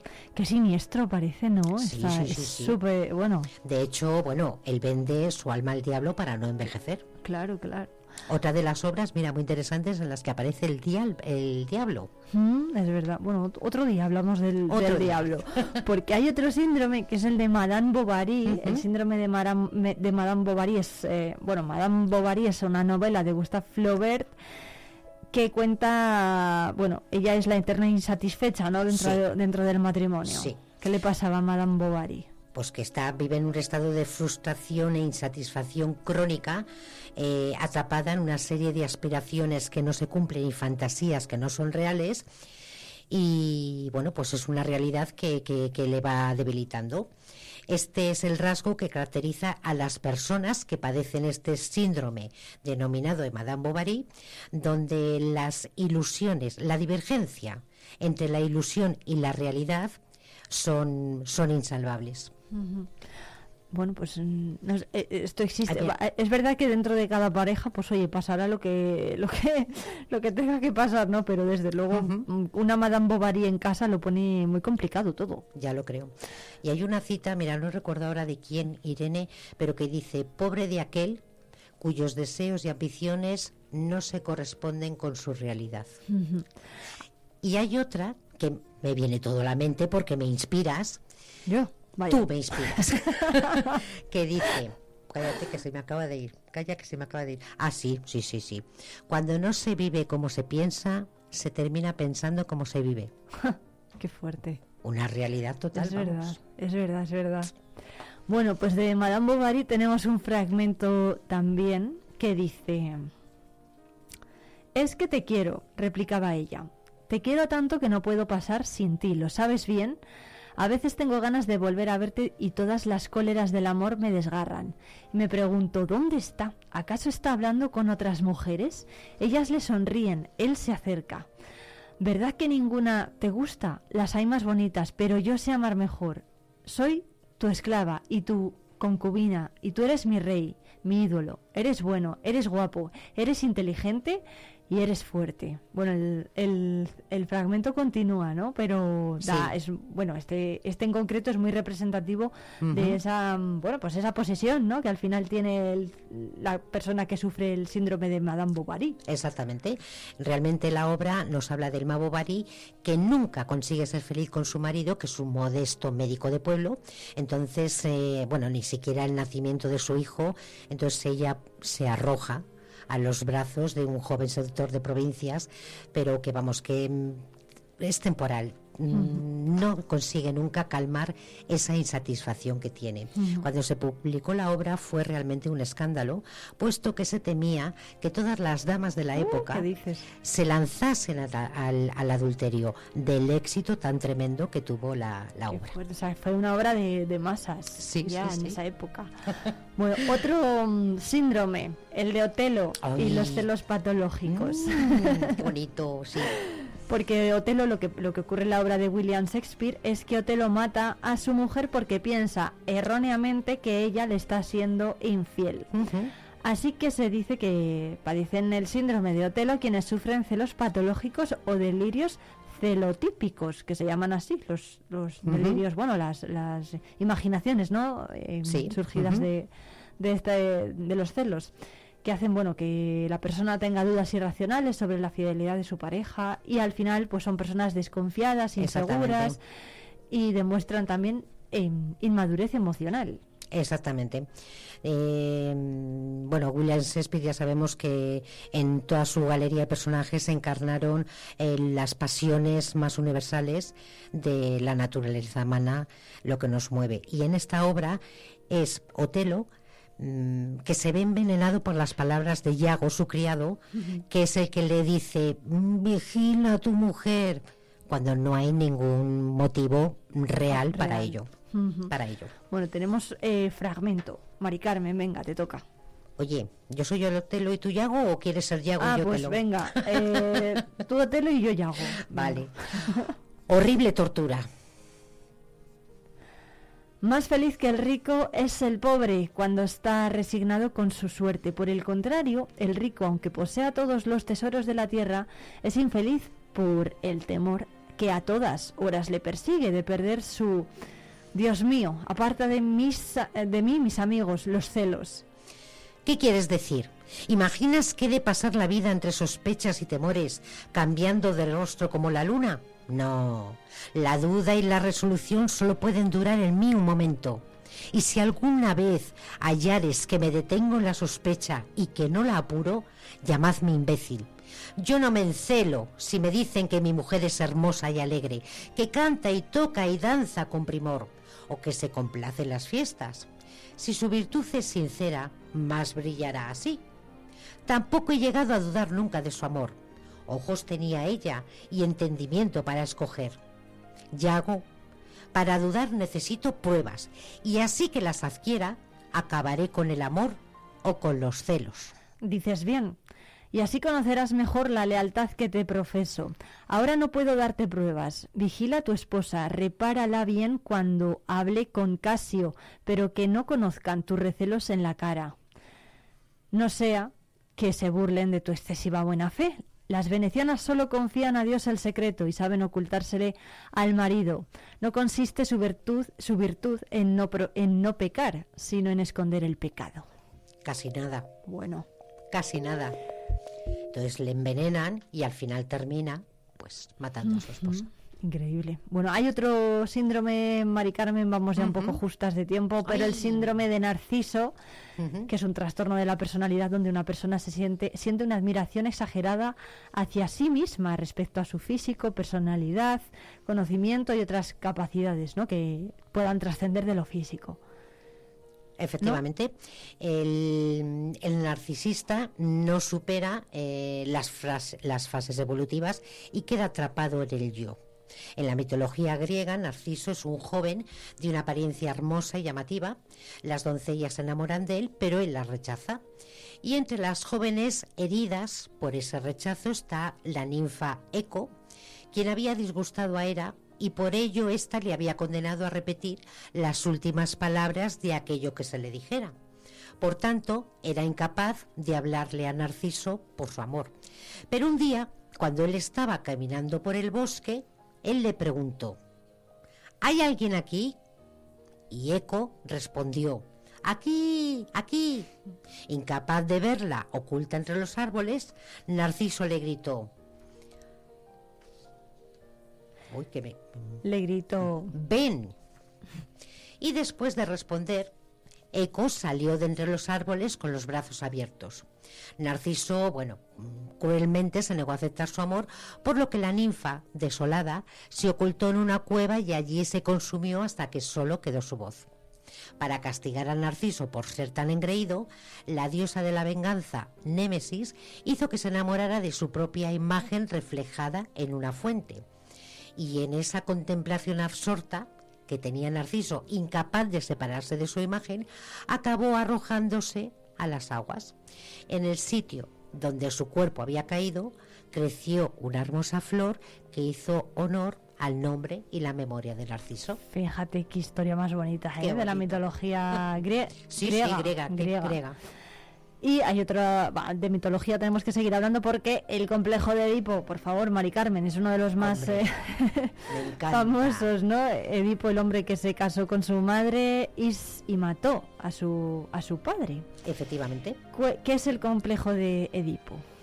Pues el complejo de Edipo bien debe su nombre a Edipo Rey, la obra maestra de Sófocles, y es un trastorno caracterizado por una obsesión hacia la madre y el odio y el rechazo por el padre.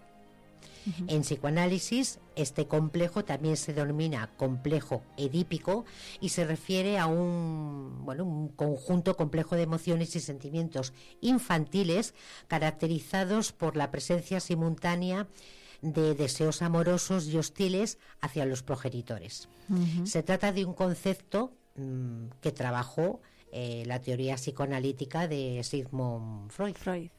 Bueno, pues el complejo de Edipo, desde luego que, tanto ha inspirado también, porque luego la literatura evoluciona, ¿no? Pero las fuentes parece que de inspiración son muy recurrentes y hombre hombre siempre y el complejo de Edipo. Hay que recurrir a los clásicos entre los que incluimos eh, a toda la literatura griega por supuesto.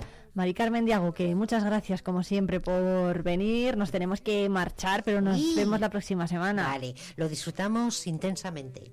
Sí la verdad que sí. Se hace tan cortito por eso. Muchas gracias Irene. Gracias a ti nos vemos la próxima semana donde hoy los bosques se visten de espinos, se oyó la voz de un poeta gritar.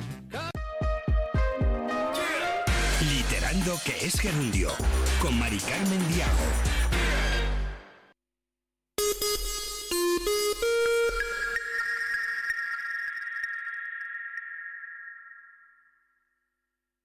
Cerrato por vacaciones. Descubre los 40 pueblos de esta comarca palentina. Explora nuestra naturaleza a través de las cinco rutas ornitológicas donde observar aves silvestres en su hábitat natural.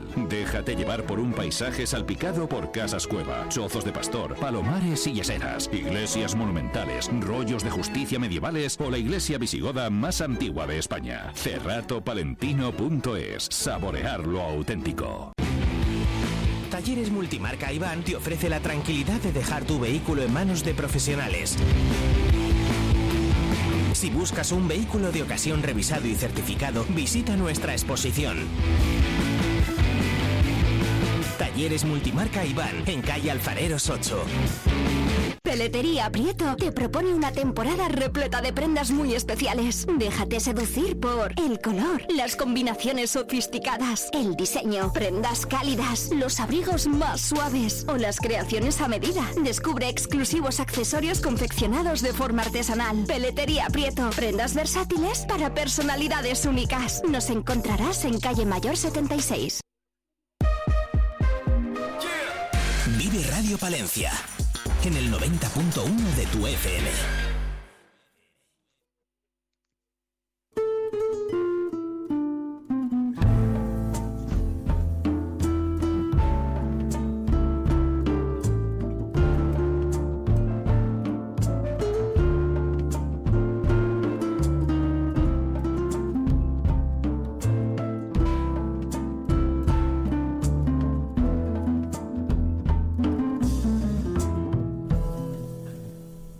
Las fronteras son flores del mal, lo aprendí siendo pequeño. La música de Rafael Echowski y también sus versos van a llegar mañana a la Biblioteca de Palencia a las 7 de la tarde en el marco del Jazz Palencia Festival. Con este artista vamos a hablar en directo en Vive Radio Palencia en los próximos minutos. Rafael, buenos días y muchas gracias por atendernos. ¿Qué tal? Muy buenos días, no sé si me oyes bien, ¿me oyes bien? Te oímos perfectamente. Muy buenos días entonces. Muchas gracias por atender- atendernos. Bueno, hay que decir que Rafael es una de las visitas más esperadas en esta edición. Él es escritor, músico y editor aragonés, pero de ascendencia polaca. Yo no sé si esto le ha marcado Rafael a la hora de componer y de escribir.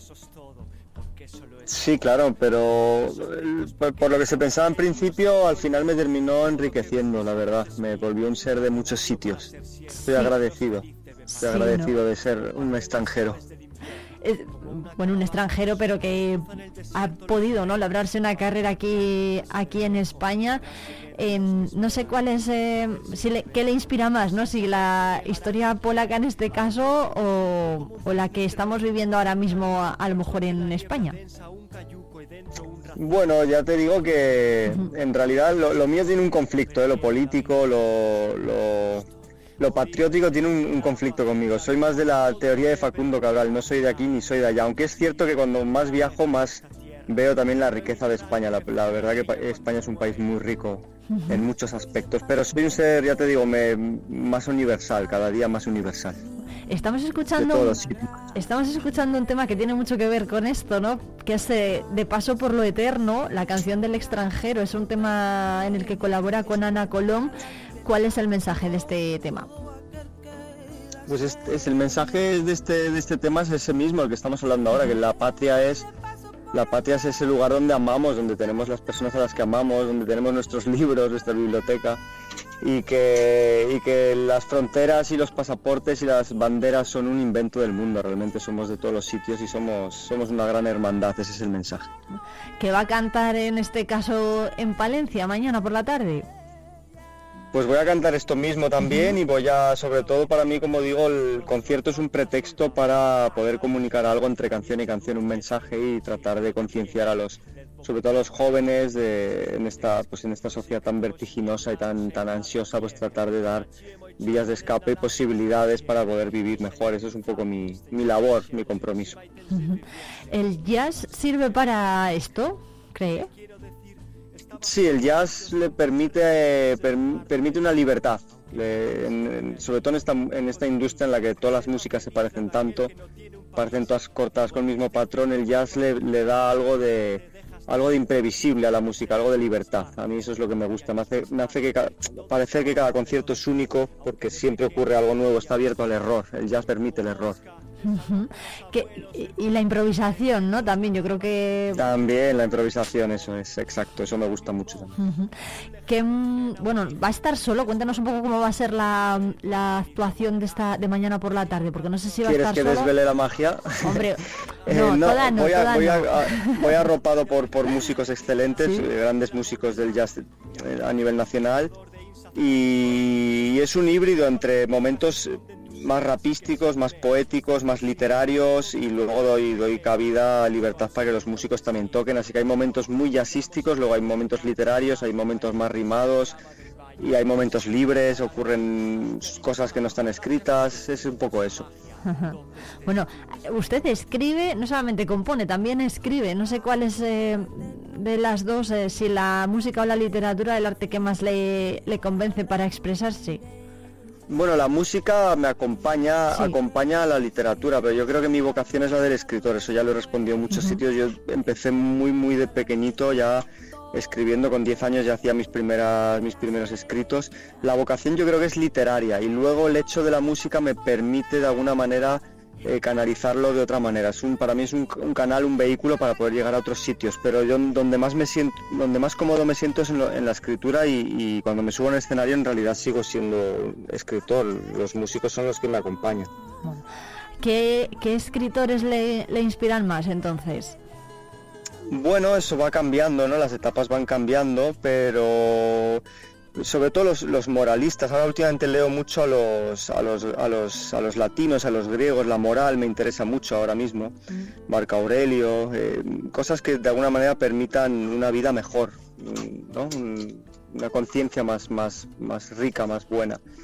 Y bueno, también literatura que tenga algo de espíritu y alma. Eh, los rusos en su momento me marcaron mucho, la, la literatura rusa, el, Tolstoy, Dostoyevsky, eh, luego también la literatura más espiritual como Tagore, y ahora he regresado a los grecolatinos, ya te digo, un poco va por etapas, por épocas. Bueno, uno de los temas que puede que suene, ya lo ahora nos lo dirá Rafael, en el concierto de mañana por la tarde es este himno de vivir. Sí, sonará. Que, soy feliz. me divierto mucho. Qué bien.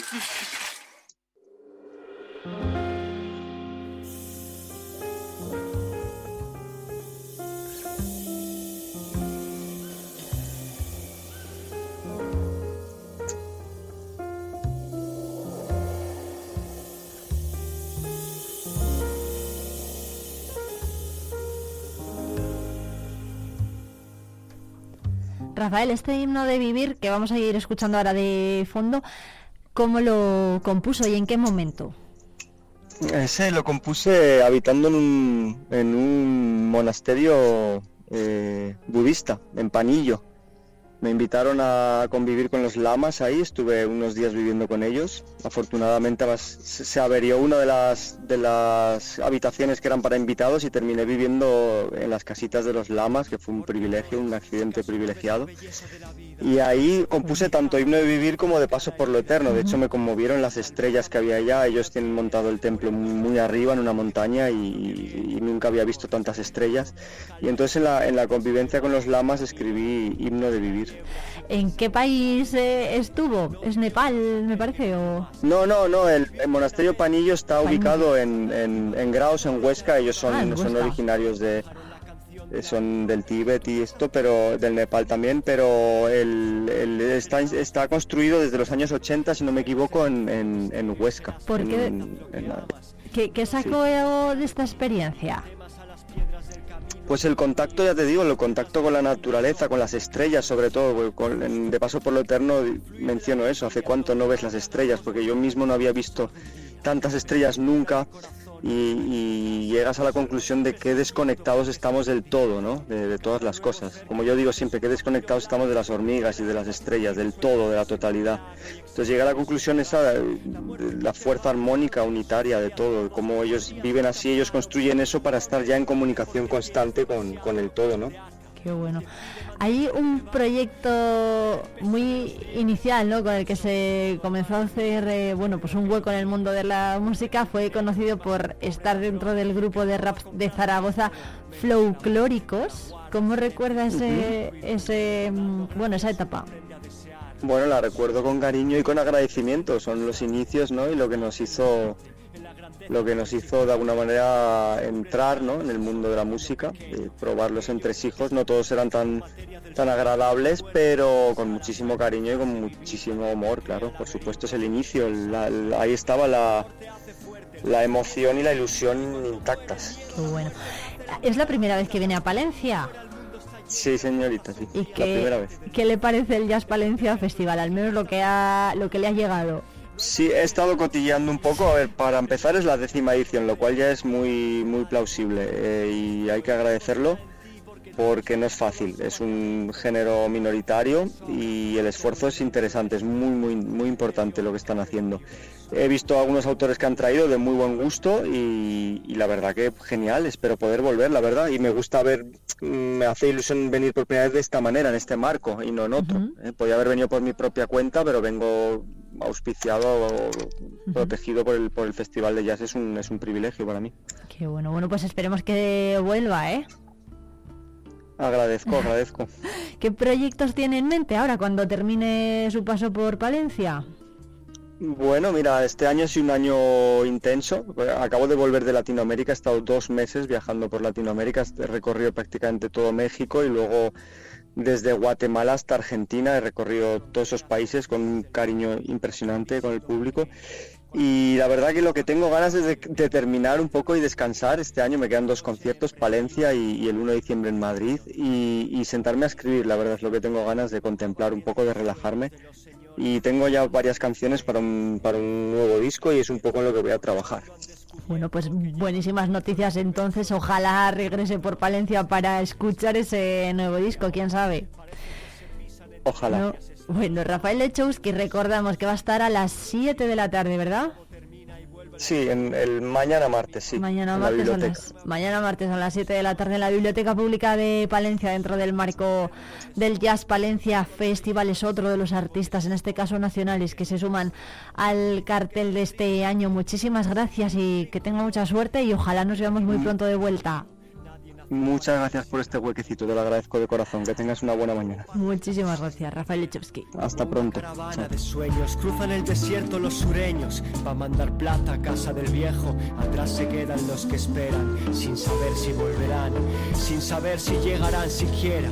Al otro lado del surco, como un cisne entre los juncos, entra lento al puerto entre la niebla densa, un cayuco y dentro un racimo de soñadores de un nuevo mundo que tras días a la deriva perdieron la vida juntos. No es justo morir de sed en el agua frente al ojo que todo lo ve pero nunca hace nada. Y el que también nos presta su música cada día es Jesús García Prieto. Un saludo a ti y a todos los oyentes de Vive Radio Palencia. Hoy comenzamos con Producto Nacional, con Paula Coops y este Bobo.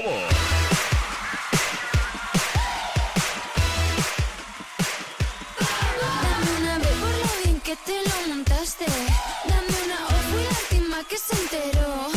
Tú con la BBB no fui yo con la O, ¿quién te creyó? Tú fuiste el bobo que pensó que me engañó.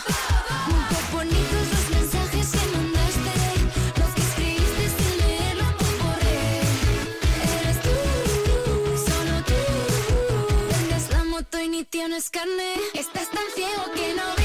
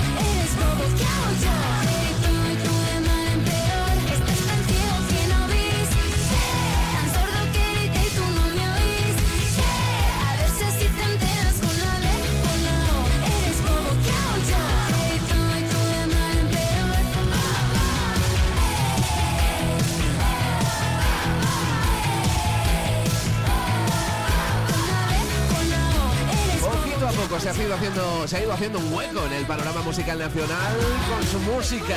Paula Coops desde Madrid, este Bobo es su nuevo sencillo.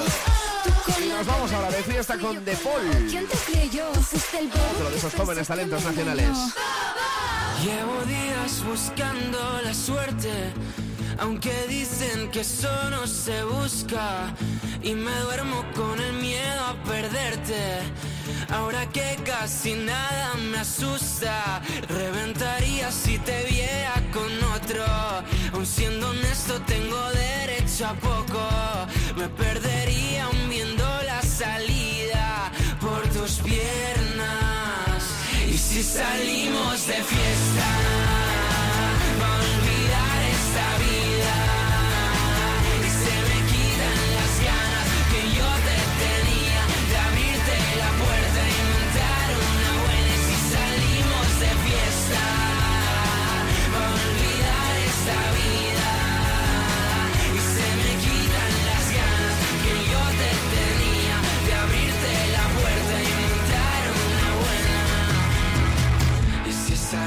por ahí, eh, eh, eh, vamos de fiesta por Madrid,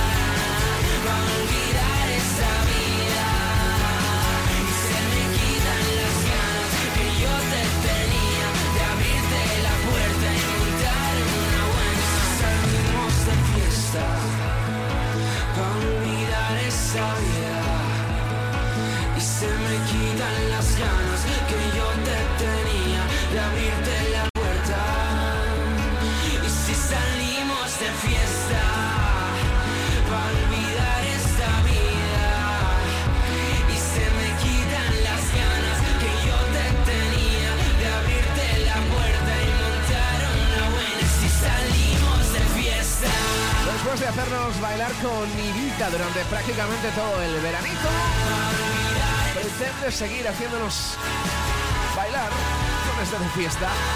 Es lo último de The Paul. Ya he visitado la capital valenciana unas cuantas veces. Ha un placer estar contigo. Mañana ya sabes que volvemos a encontrarnos aquí en el 90.1 en Vive Radio Palencia. Hasta mañana, adiós. Salimos de fiesta.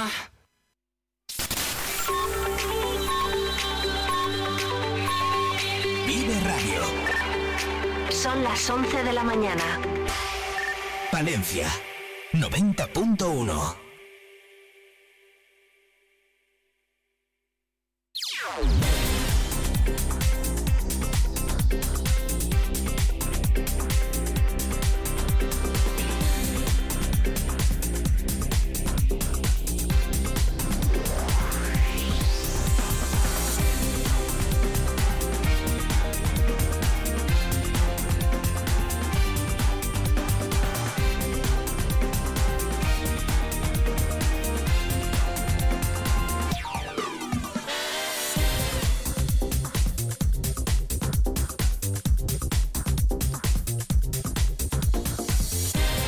La presidenta del Partido Popular en Palencia, Ángeles Armisen, junto con la vicesecretaria de Organización, Carolina Balbuena, los coordinadores provinciales y los parlamentarios nacionales van a valorar la concentración en defensa de la igualdad de los españoles y en contra de la amnistía que se celebró ayer en toda España, también en Palencia. Lo van a hacer a las 12 menos 10.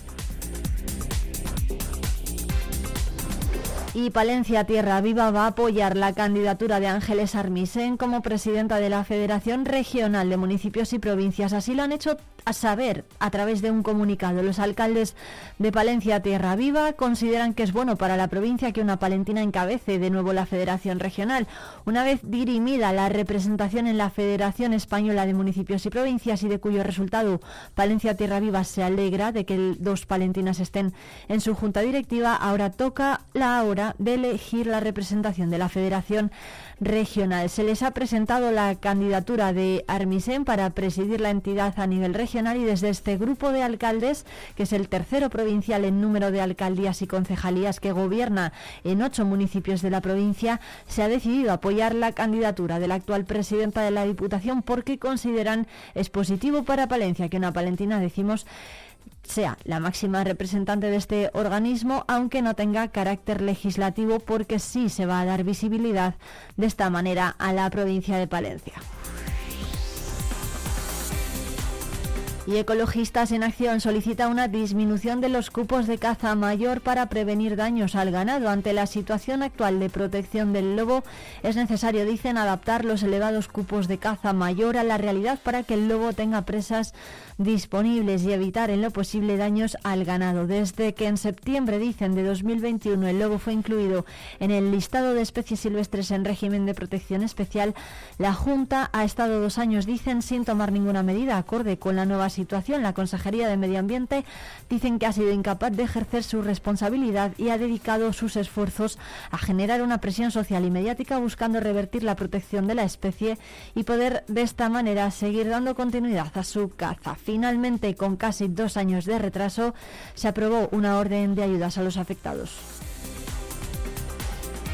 Dicen que la situación del lobo en el medio rural se puede calificar de complicada y gracias a la Administración regional, entre otros actores, se está generando una polarización muy preocupante que no ayuda a conseguir los objetivos que se persiguen para las especies en peligro, sino más bien todo lo contrario.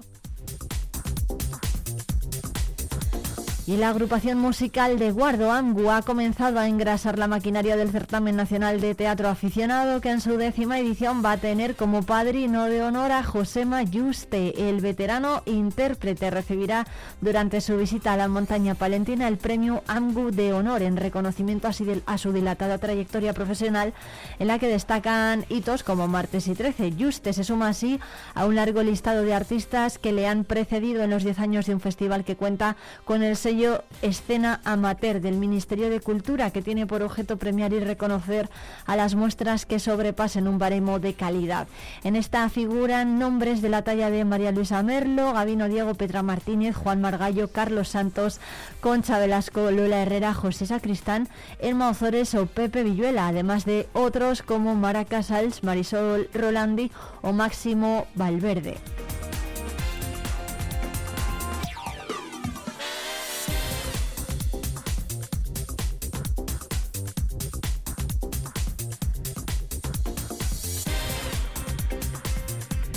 Y son las 11, las 11 y 5, ya estaban por aquí Oscar Palomero y Oscar Lasso.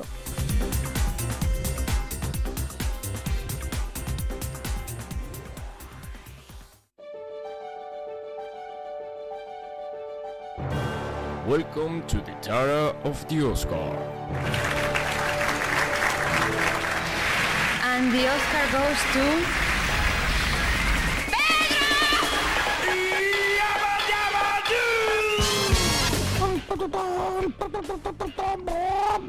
Buenos días, buenas tardes o buenas noches. Todo depende a la hora en la que nos estéis escuchando.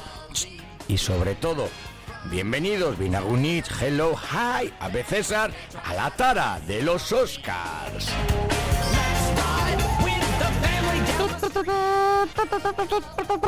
Esta es tu sección favorita de entretenimiento y humor en Vive Radio Palencia en la 90.1 FM. Somos los Oscar. Oscar Palomero, un servidor, y al otro lado, Oscar Lazo. Y escúchame, que si te interesan las curiosidades más absurdas y el humor más tontaco, así como nosotros, pues quédate, que este es tu programa, hombre.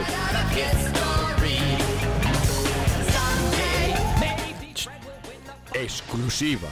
Tenemos una grandísima noticia. ¡Ya queda menos el fin de semana!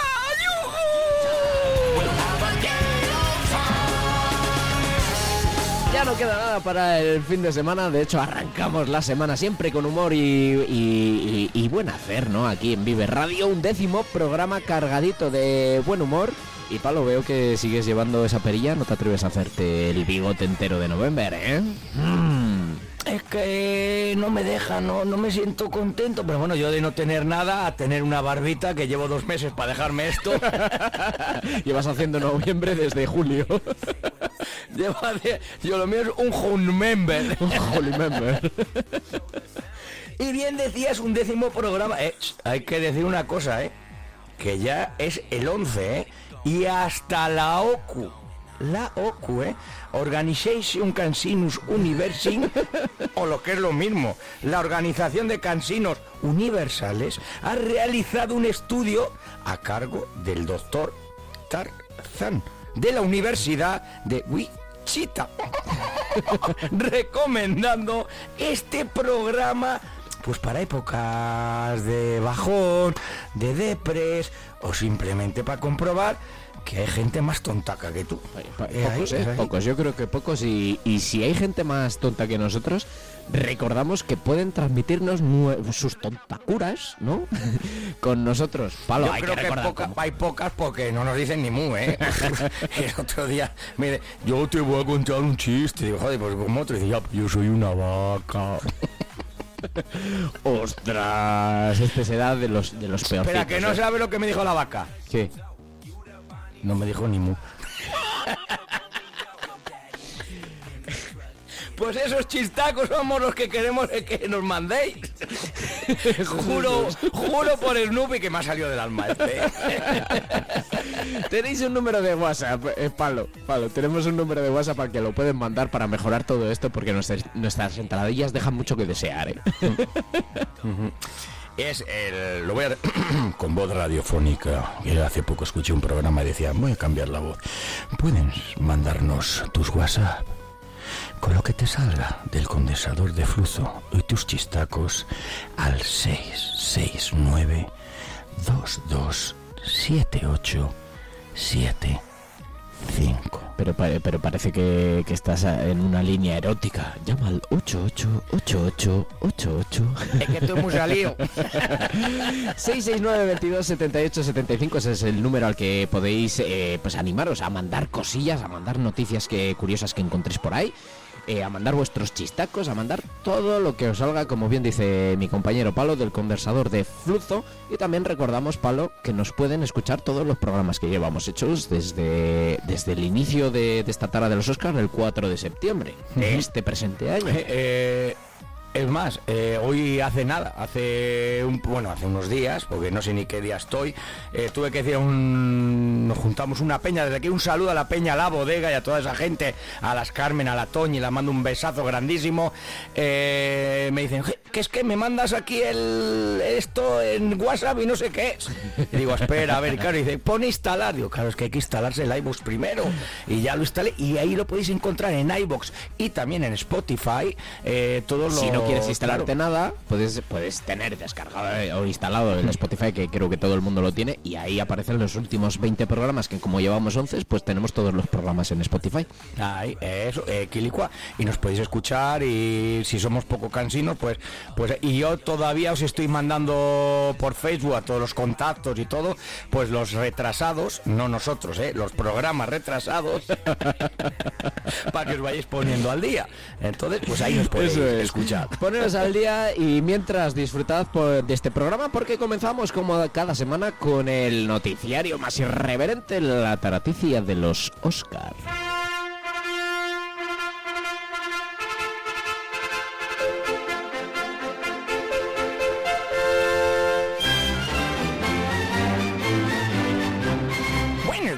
Y bienvenidos a las taraticias de los Oscar, la actualidad más reciente de las idioteces más grandes y las cosas más increíbles. Vamos con nuestro primer titular. Un hombre pone un maniquí en su ventana para que los vecinos se sientan observados. Tras las quejas de sus vecinos por haber instalado una ventana alegando que pierden privacidad, un hombre de Richmond, Reino Unido, decidió vengarse y ahondar en las quejas colocando un maniquí en dicha ventana. La situación ha llegado incluso a los juzgados que han dado la razón al dueño del maniquí, el cual todavía sigue en la ventana acechando a los vecinos. Los amigos de este hombre le han instado a que no solo ponga el maniquí, sino que lo amenice con una musiquilla de terror. o incluso que ambiente con luces para ser más tenebroso. Bueno, depende, porque si es en Ámsterdam... Los, vecinos afectados tras el espaldarazo de la justicia han decidido continuar con la... ¿eh? han decidido, los vecinos afectados han decidido continuar con la vía legal denunciando eh, por plagio el hecho en sí, plagio de la película La mirada indiscreta. Eso sí, espera que no haya ningún asesinato en toda esta historia. El siguiente paso, sabemos que si esto sale mal, es denunciar directamente al maniquí. Eso en España no pasaría, porque en vez de un maniquí, el hombre se hubiese ido a una residencia de la tercera edad a buscar a la vieja del visillo. Cambiamos de noticia. Una mujer acude a la boda de su ex pareja y de su ex pareja y rocía a la novia con excrementos. ¿Cuántas X? La prensa se hacía eco, eco, eco de cómo quedó destrozado el vestido, sin percatarse que el mejunje maloliente le impregnó toda la cara y fue a parar directamente a su boca. Invitados que pudieron presenciar en directo el acto dijeron que la ex podía haberlo hecho mejor, que el ataque fue una mierda. En un primer momento se creía que la rociada caquil formaba parte del espectáculo nupcial, hasta que las moscas mm, empezaron a revolotear alrededor de los novios manchados con los excrementos. Los padres de la novia ya les advirtieron que esta boda les olía muy mal. La pregunta que más se hacen nuestros oyentes o el oyente que nos está escuchando es ¿de dónde salió toda esa caca? ¿Fue fabricación casera o por el contrario la fue recogiendo de los pipicans de la ciudad? Lo que está claro es que los novios consiguieron, gracias a este ataque, lo que querían. Nunca olvidar este día. También quedó claro que parece que la ex pues como que no había superado del todo la ruptura, ¿no? Los invitados declararon que conociendo a la ex, esto iba a oler muy mal.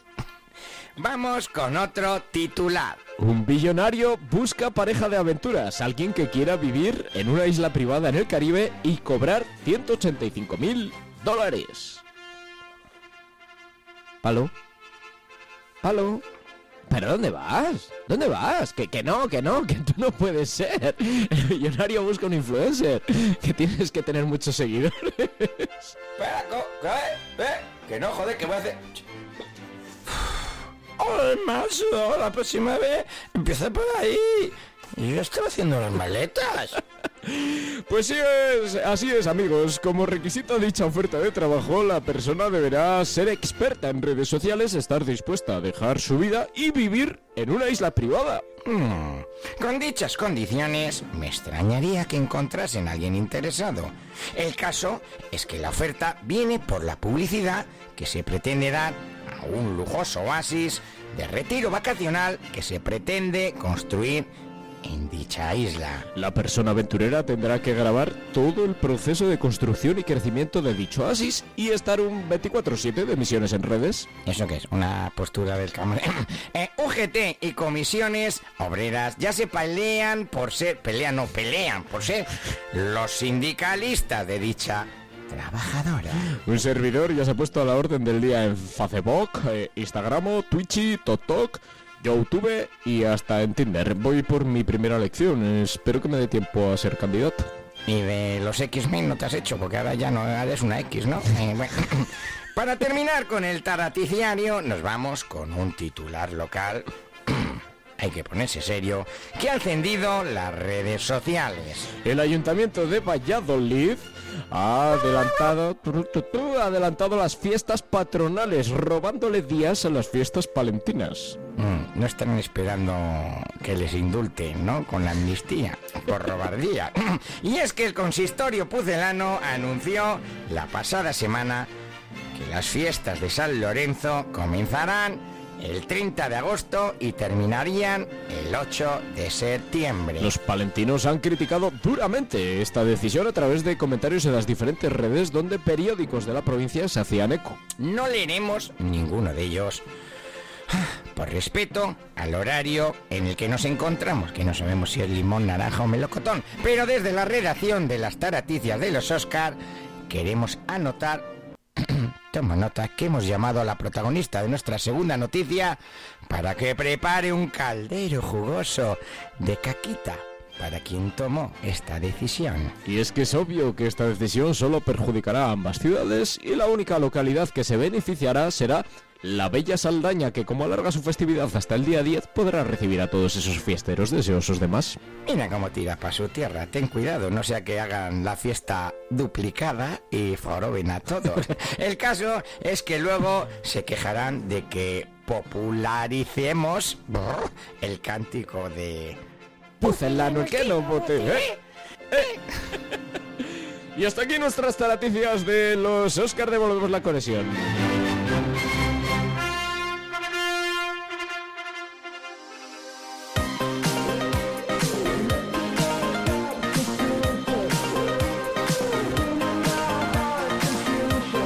Decir antes de nada que, que dentro de poco nos van a quitar la fiesta a los de guardo, ¿eh? Ya puedes poner tu voz normal, ¿eh?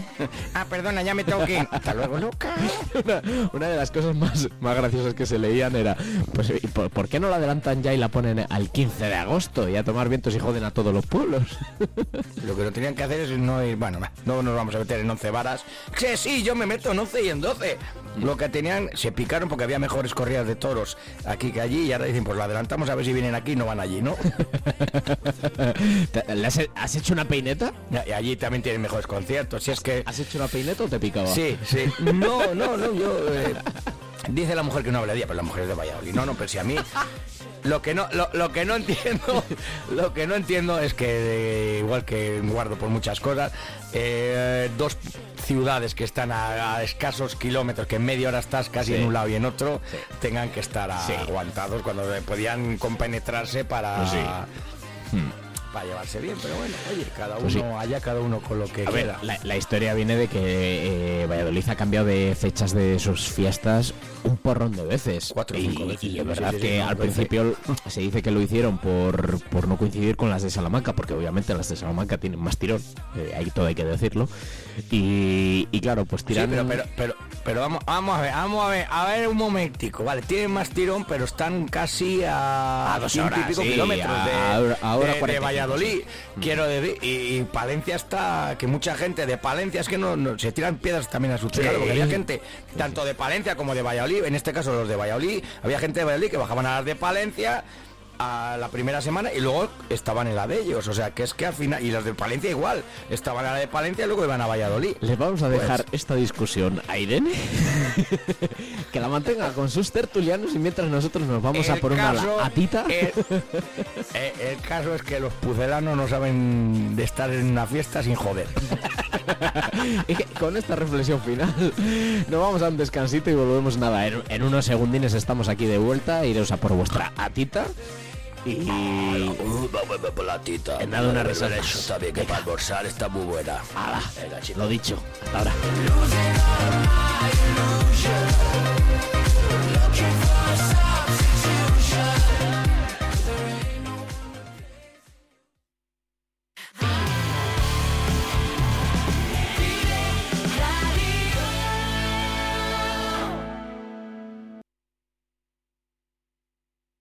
Volver a estrenar un abrigo de piel totalmente transformado con un nuevo diseño de tendencia es posible con Peletería Prieto. Las manos expertas de nuestro peletero darán vida al abrigo que tienes en el armario. Dale una oportunidad al chaquetón de tu madre o el abrigo que con tanto cariño te dio tu tía. También es posible darle una segunda vida como complemento del hogar. Disfruta del confort de una manta o el encanto de unos cojines. Pide tu presupuesto. Peletería Prieto, en calle Mayor 76. En Vive Radio escuchamos lo que pasa a nuestro alrededor y te lo contamos para informarte, para entretenerte, para emocionarte, con las voces más locales y los protagonistas más cercanos. Vive tu ciudad, tu provincia. Vive su cultura, su música, su actualidad, su deporte, sus gentes. Vive lo tuyo. Vive tu radio. Vive Radio. Palencia 90.1.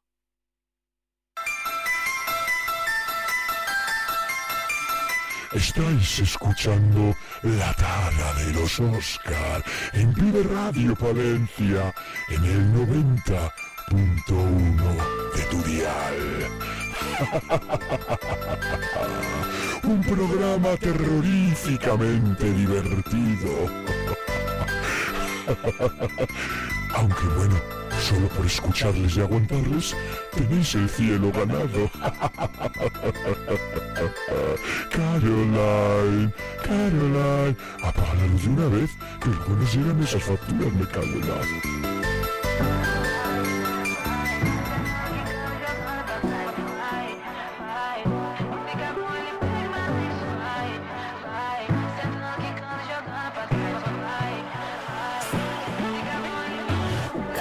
amigos, pues ya estamos aquí de vuelta en esta tara de los Oscar de tu radio favorita, Vive Radio Palencia en la 90.1 FM. Y lo digo así porque hay que recordar, ponernos serios, enfadarnos si hace falta, recordar que se participe en este programa porque se puede palo. Y mirar a ver si ya mandáis algo, que ya estoy muy cansino ya, ¿eh? Ya no... En WhatsApp 669-227875. Veo que los palencianos... Sois muy cortados. que no, que yo también soy palentino. Si tenemos dos oyentes ahora mismo y se, y se acaban de ir. No me, a ver, eh, que no, a ver, a ver, a ver. A ver, me voy a confesar, yo era para ver si así por lo menos se sienten insultados y por lo menos mandan que sois tontos o algo, que, pero para saber que hay vida más allá de la pantalla, que solo está Caroline, la única que nos escribe. Caroline, mira, no, me 669227875. 669-2278-75 es el número de teléfono al que nos podéis mandar vuestras cosillas y también recordamos que nos podéis escuchar en Ivos, en Spotify y podéis escuchar las secciones que siempre traemos preparadas como la que vamos a recuperar hoy. Una de las secciones favoritas es pues ¿Cuándo? ya- ya- hoy. Ah, vale, vale, vale. Llevamos un par de semanitas sin, sin hacer esto y nos vamos con lo más viral. Si eres de los que en tu tiempo libre, en vez de salir a dar un paseo, hacer deporte, leer un buen libro o tomarte unas birritas con tus amigos, decides poner caritas en tu móvil y ver cómo otros tontacos como tú lo hacen, esta es tu sección. TikTok, TikTok, TikTok. Sección patrocinada por papel higiénico MKG. Pues sí, recuperamos esto después de un par de semanitas y hoy en nuestra sección de las cosas más virales nos hemos decidido abordar pues una mina de oro de momentos divertidos, porque lo tenemos que nomi- denominar así. Estamos hablando de la caja tonta. Y no soy yo, y no soy yo. Ah, no, tú, no, tú no tienes cara a caja. Tienes cara de otras cosas. no tachamos lo tonto. La, Bueno, televi- torrente. la televisión es esa que nos da pues, pues muchos y grandes momentos, ¿no? Y, y hoy, hoy traemos tres de ellos, porque claro, hay que resumir, tenemos poquito tiempo y tenemos que resumir, y estoy seguro que nos van a sacar pues, más de una sonrisa. En primer lugar, traigo, Palo, una recopilación. Porque... En inglés, please. Recopilation. Una recopilation porque a quien no le gusta la recopilation, ¿quién nos echa unas risas con las recopilations? Y con, con estos vídeos de, recopila- de recopilations, de momentos graciosos en las redes. Eh, yo soy de los que mm, veo un vídeo que ya he visto de recopilaciones de cosas que han pasado en la tele y tal, me quedo viéndole y le sigo disfrutando, aunque lo haya visto cinco veces, no sé tú. Sí, sí, igual. Y hay un programa de nuestro amigo Santiago Segura, nuestro amigo que no lo conocemos de nada, pero a ver si un día quiere estar aquí con nosotros. que es viaje al centro de la tele y da igual las veces que lo vea y lo puedo estar viendo una, otra y repetido y, y es una auténtica pasada. A mí me pasa con, lo- con los monólogos de, de Goyo Jiménez, de, de- de Dani Rovira y tal, les puedo, les puedo ver 80 millones de veces porque me sigo partiendo el culo, la verdad. Eh, perdón por la expresión, que estamos en, en amarillo melocotón Eh, o naranja. A los puceranos no les nombres, ni a Leo Harlem ni nada, estamos enfadados con ellos. Que no. Esa noticia trae tela. Bueno, lo dicho, hoy traemos una recopilación de momentos graciosos, divertidos de diversos programas de televisión. Bueno, eh, en concreto, vamos a ir con el primer corte de audio del programa de la televisión vasca. El programa se titula Date el bote, presentado por el gran, no, por el grandísimo Carlos Sobera.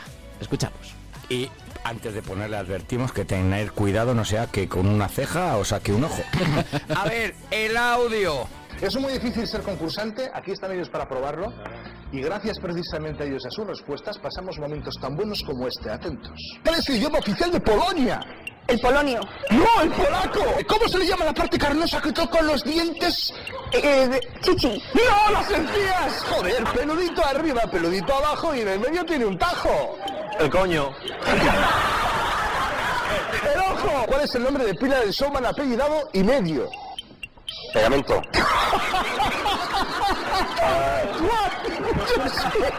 Dogma cristiano que sostiene que la Virgen María fue concebida sin pecado original. Amén. la Inmaculada Concepción. ¿En qué parte de tu cuerpo puedes tener cera? Eh, las piernas. En los oídos, Martín. Además de los barcos, ¿quiénes pueden atracar? Las piraguas. Los ladrones. Los palos de la baraja del póker son negros. Eh, vascos y copas. ¡Y casi tréboles! ¿Qué tipo de líneas se utilizan en la figura, las horizontales o las verticales? Las, las, las horizontales. ¿Cuánto cuesta por minuto llamar a un número de teléfono que empieza por 900? Pues no sé cuánto, pero un montón.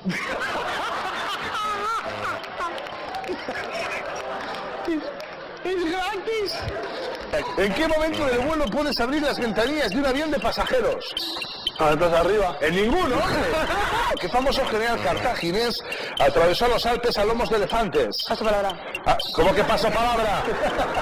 ¡Pecadora! ¿Con qué nervio del cuerpo humano es con el que mejor te lo pasas? Con el pene. Con el, con el simpático. Continúa el título de la película, Los amantes del círculo... De lectores. Polar. ¡Tiempo! No he visto una cosa más horrorosa en todos los años de Ostras. Vamos a ver, con esto ya no podíamos hacer más programas. Pero antes de seguir bien, tenemos un invitado especial que quiere entrar. Sí, sí.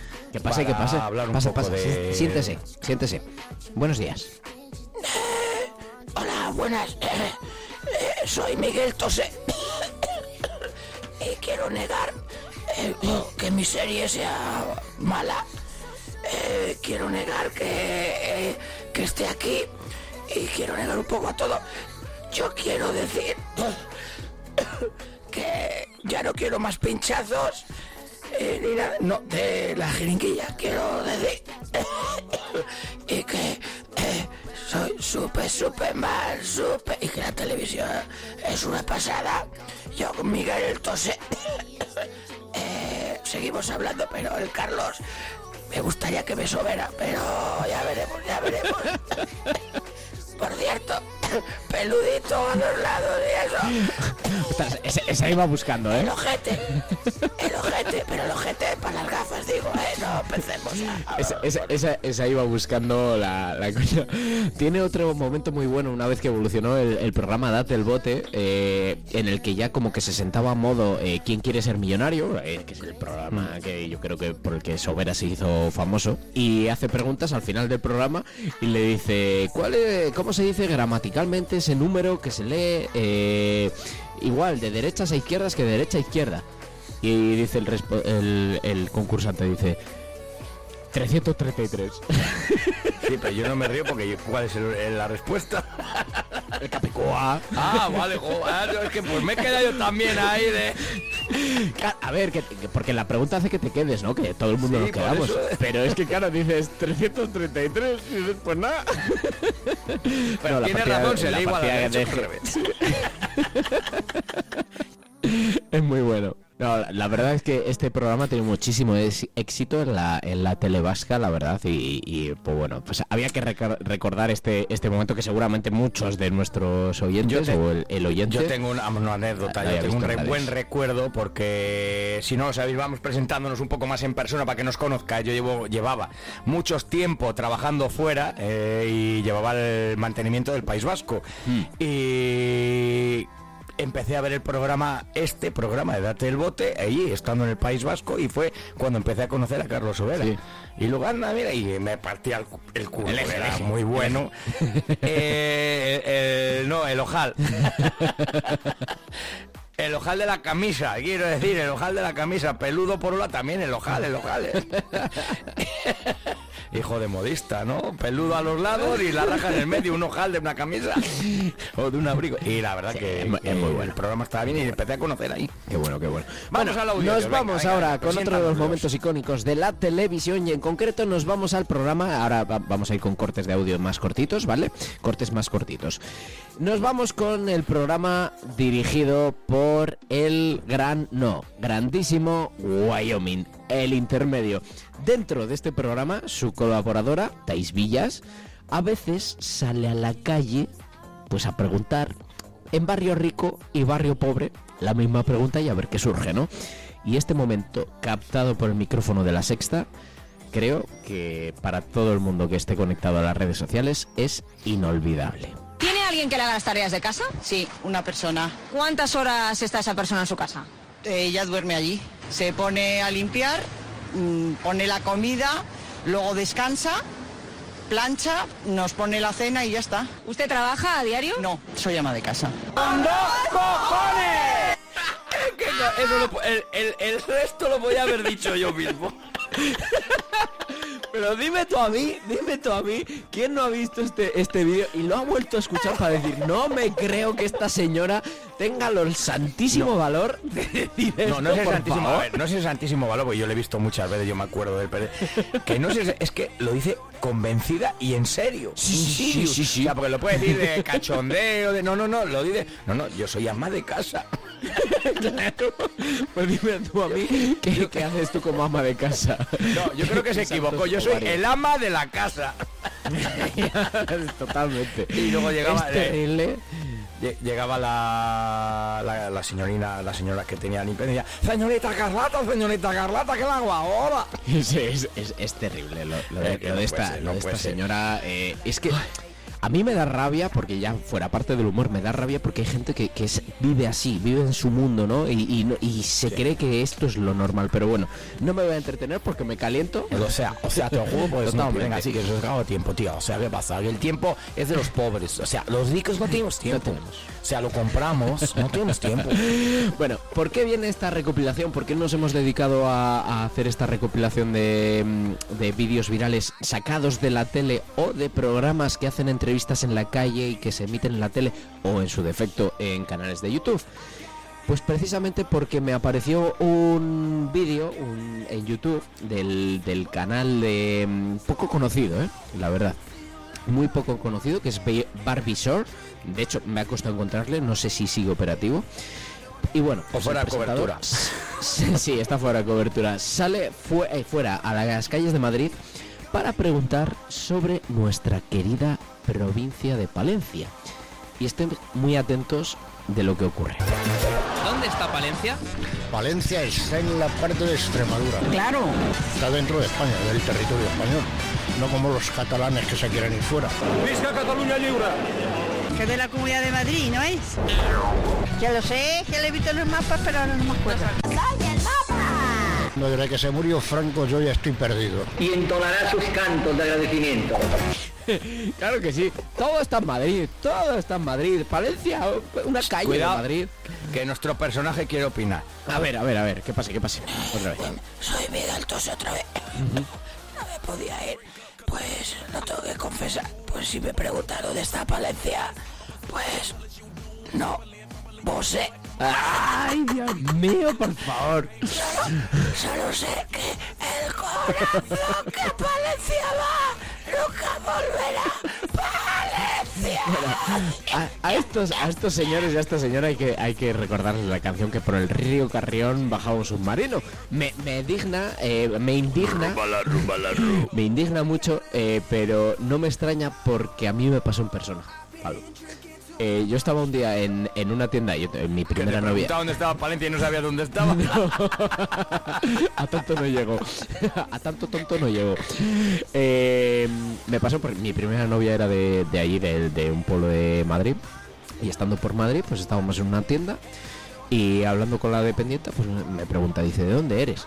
Digo, yo de Palencia. Dice, ¿y eso dónde está?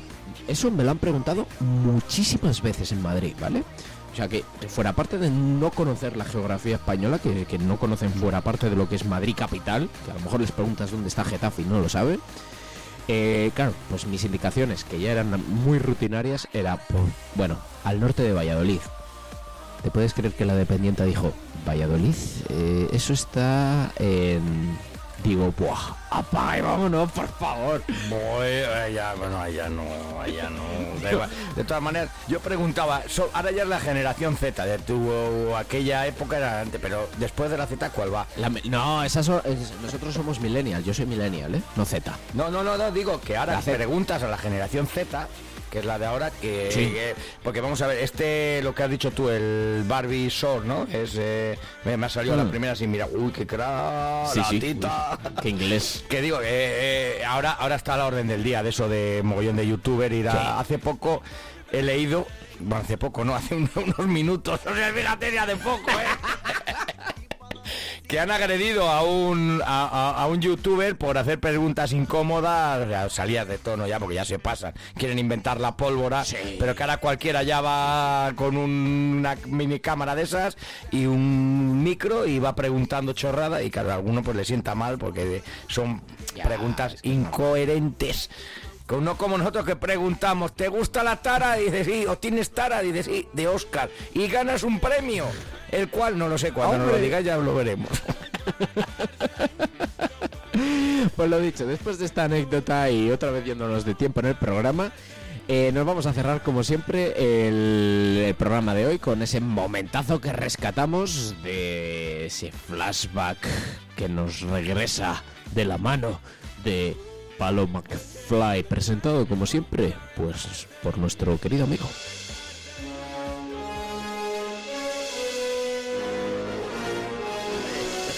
Nos hacemos un flashback. Claro, cojona, compadre McFly. Pero si lo estabais esperando, no me dejáis remolones. Venga, alegría, buen rollito. Ay, y venga, vale, ya es que ya no hago más toma. Que gusto. Oye, que venía aquí un momento, no me toquéis los...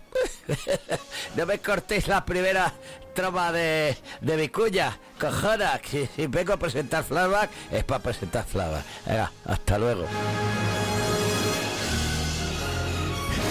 Pues pues parece que ha grabado otro otro sketch, este, otra cuña, eh, nuestro querido invitado Torrente. No, no, no, no, estaba aquí al lado mío y, y se ha Sí, ofuscado sí. porque le he cortado. Pero bueno, vamos a cambiar, a cambiar como antes de voz para que veamos que tenemos bastantes, ¿cómo se dice? Recortes, no, no son recortes, ¿no? Recursos. ¿Ves? Es una palabra sinagoga. Dice, no sinónima. Ah, vale. Vamos allá. Este es el momento flashback con Palo McFly en compañía, ya que está Oscar conmigo, claro, si no sería Palo McFly only. Hello, hello. Y hoy os traigo una canción, vuelvo a retroactivarme de así por ya con el DeLorean, ¿eh? ¿eh? y nos vamos al año 1978. Y diréis, pero qué antiguo eres, que pero que no, que esta canción suena. Y es que hicieron hasta una versión para Guardianes de la Galaxia interpretada, te va a gustar, por David Hasselhoff. Yo creo que ese tío no sabe eh, ni él deletrear su propio apellido. Hombre, Patri Hernández, sí, Hernández. Ah, Hasselhoff. el del coche fantástico. el dueño de Kit. Ahí, ahí. Bueno, y el amigo de todas las Baywatch. Bueno, os traigo eh, en el día de hoy, eh, después del homenaje de la semana pasada a Friends, a Chandler, eh, este Born to Be Alive, esta canción Nacido para Vivir, es para contrarrestar un poco lo de la semana pasada. Dime. Que te lo diga bien otra vez. Lo que estaba viendo, lo, lo, lo bien, lo, bien- lo bien que, que has, has leído el título de la canción. Hombre, Me, me extraña porque hace, hace un minuto has dicho como cuatro o cinco palabras más en- mal en español. Has leído muy bien. que y cuando hacía teatro, que también yo he hecho un poco de todo, aparte de diariamente, cuando hacía teatro nos decía el profesor de teatro, tómate un vaso un chupito de era chavalín, de quinina que luego te la lengua va más rápida, más viva. pues mira, aquí con la atita, la atita de rebula. Y te bañaste en la barrica, ¿no? y me caí de pequeño. Sigue, sigue. Primer álbum de estudio de Patrick Hernández. ¿Y quién es este Patrick? ¿No es Swan? No, es Hernández. Y ya te digo, fue en 1978 en Estados Unidos y en el 79 fue cuando tuvo su éxito. Bueno, éxito, pequeño éxito, que ya salió a toda Europa y fue el sencillo menos exitoso de su disco, Queen. Pero, pero, cosas de la vida, ya lo sabéis, y con los años se ha hecho un auténtico clásico, este nacido para vivir. ¿Y qué nos va a traer? Pues pues que llegue el fin de semana ya. Escuchas esto y dices, "Mm, fin de semana, me voy a tomar una gorda. Ahí está. Escúchame, yo no sé qué prepararemos para el puente de diciembre porque el lunes cuando hagamos el programa, eh, el miércoles ya es festivo, así que no sé qué tendremos preparado. Pero con este Born to be Alive, nacido para estar vivo, pues nos despedimos del programa de hoy. Nos vemos la próxima semana aquí en la 90.1 FM en tu radio favorita, como siempre, Vive Radio Palencia. Palo, siempre tenemos que recordar lo más importante. Es importante lo de 90, pero más importante recordad que hay que sonreír, que es gratis. ¿eh? Y que las ondas, la música y el buen rollito os acompañen allá donde vayáis. ¡Buena semana! ¡Adiós! ¡Tarados!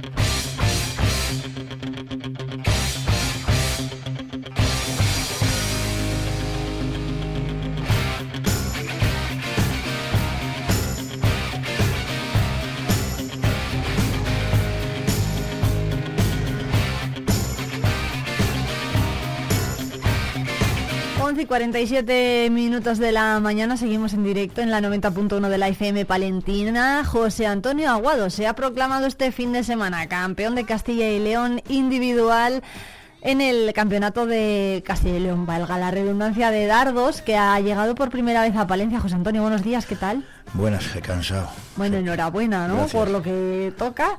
Estás cansado, que es muy, muy, muy exigente esto de los dardos. Son muchas horas. Sí, ¿no? Y si puedes comprobar con la última llamada ahora, y bueno, y tú que me conoces, no tengo voz.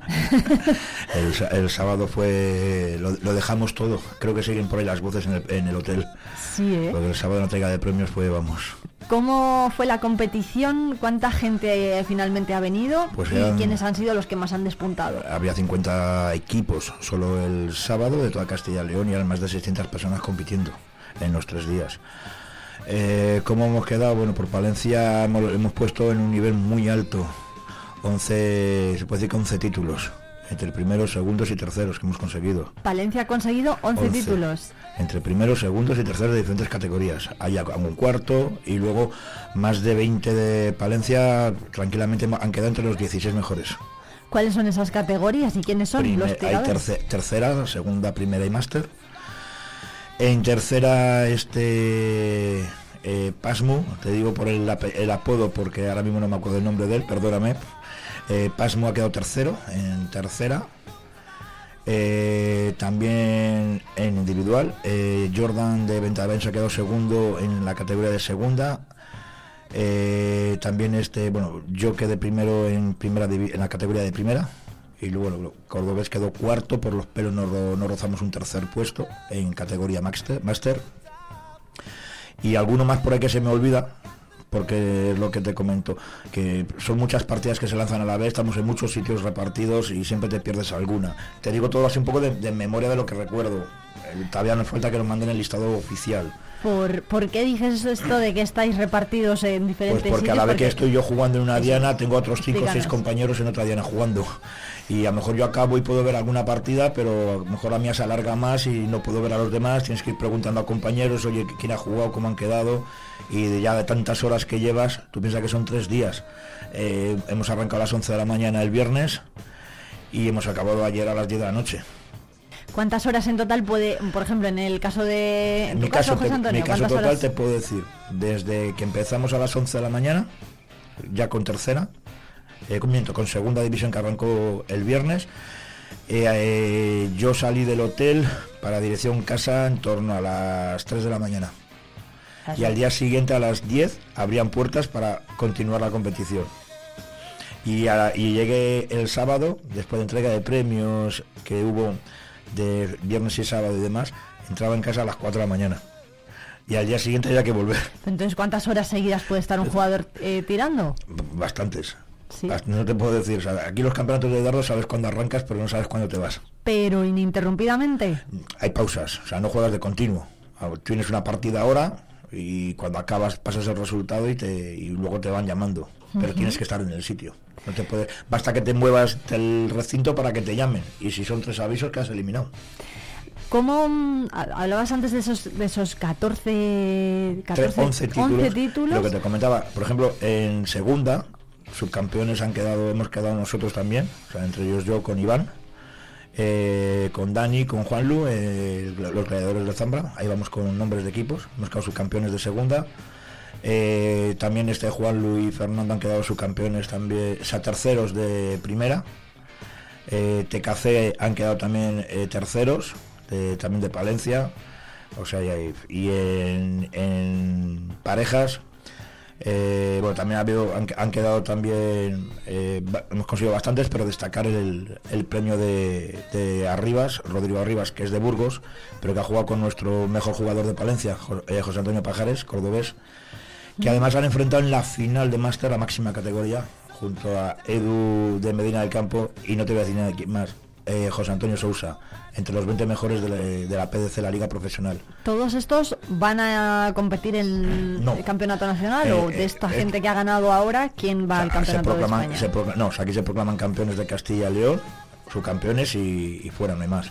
Eh, luego ya en mayo vendrá el Campeonato de España, que ya va con otros clasificatorios, eh, ligas de equipos y demás, y luego ya de ahí salen los, los que van, los que van para el Campeonato de España, que aunque consigamos nosotros eh, accesos directos a ellos, luego puede apuntarse quien quiera, pagan las inscripciones y puede jugar quien quiera el Campeonato de España. Es decir, que este no era clasificatorio. No, no, simplemente era eh, igual que el Campeonato de España. El Campeonato de España es para proclamar los campeones, los mejores jugadores de España. Pues este es para buscar los mejores jugadores de Castilla y León. Qué bueno. Bueno, ¿están satisfechos entonces desde la asociación? Sí, estamos muy contentos de la asociación porque todos hemos quedado en muy buenas posiciones, todos. No ha habido nadie que haya quedado mejor que otros, todos. Y luego a nivel de Palencia es que le hemos vuelto a poner en el mapa. Nos venimos de Estepona con siete títulos y aquí nos hemos traído 11. Ujú. O sea que para estar muy orgullosos. Y luego la afición. O sea, es que era, era, o sea, era raro que en cada partido no tendríamos gente viéndonos, de los, de los Ujú. nuestros, o sea, gritando, vitoreando. Y luego has sido el culpable de que se haya conseguido todo, porque las finales hayan estado. ¿Se puede vitorear en una partida de dardos o es mejor estar en silencio? Después de, la- de cada lanzamiento se puede. Ah, Cuando ya te colocas para lanzar y demás, los jugadores lo que buscamos es silencio. Muchas Claro. veces eso se consigue, sobre todo en finales. ¿Y si tira el rival? El, También, el jugador, respeto. Los, los que juegan, respeto. Y aquí puedo decir que hay respeto máximo. Bueno. Luego ya la gente que está viendo, mm, se intenta que no haya ruidos, pero no siempre se consigue. Bueno, pues José Antonio Aguado, ¿cómo has afinado, amigo, esta, Sí. este fin de semana la El, el- el puntería? viernes nos salió redondo el día, aunque la, aunque la voz ya no, no es la misma. Muchas gracias, enhorabuena, lo primero. Y Antes de nada, perdóname, quería dar gracias al Barzambra, porque gracias a ellos eh, todo esto también es posible, porque el, la- el más del 50% de los premios pertenecen al Barzambra. Bueno, pues ahí queda, ¿eh? La colaboración también es importante en este caso, así que nos sumamos a esa petición y sobre todo animamos a la sociedad palentina a que colabore con también con la Asociación de Dardos, que además acaba de, de Sí, nacer prácticamente. Eso es, el sábado tenemos la inauguración oficial, con campeonato, un pequeño campeonatillo en punta de acero. Bueno, Y nada, esto como dijimos en Estepona, esto es el comienzo de algo grande y de momento lo vamos consiguiendo. bueno, pues un saludo, enhorabuena, un saludo para todos los eh, participantes y enhorabuena, lo dicho, José Antonio, muchas gracias por A pasarte por los estudios de, A, vo- Radio a vosotros para acordaros de los dardos. Vive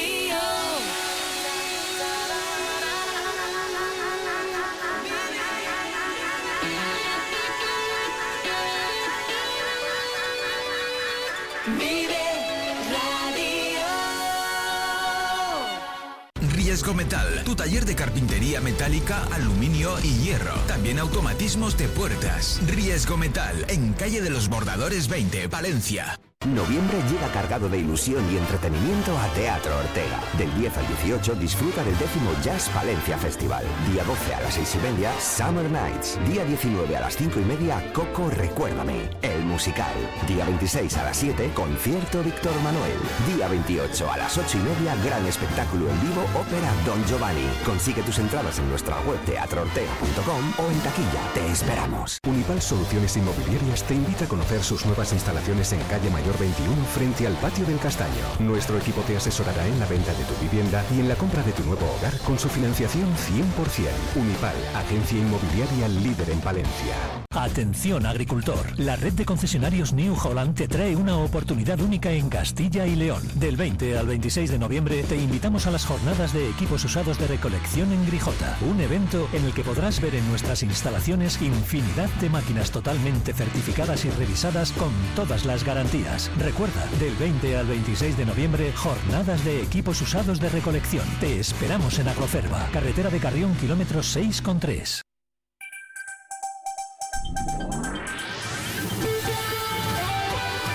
Noticias.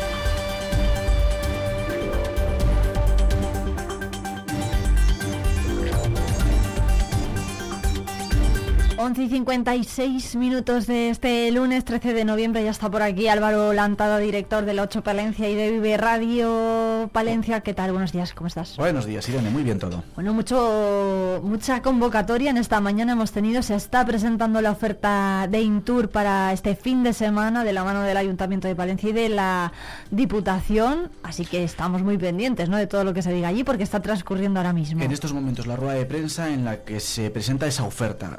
La Feria de. Intur, el escaparate del turismo de interior más importante de cuantos se celebran en España.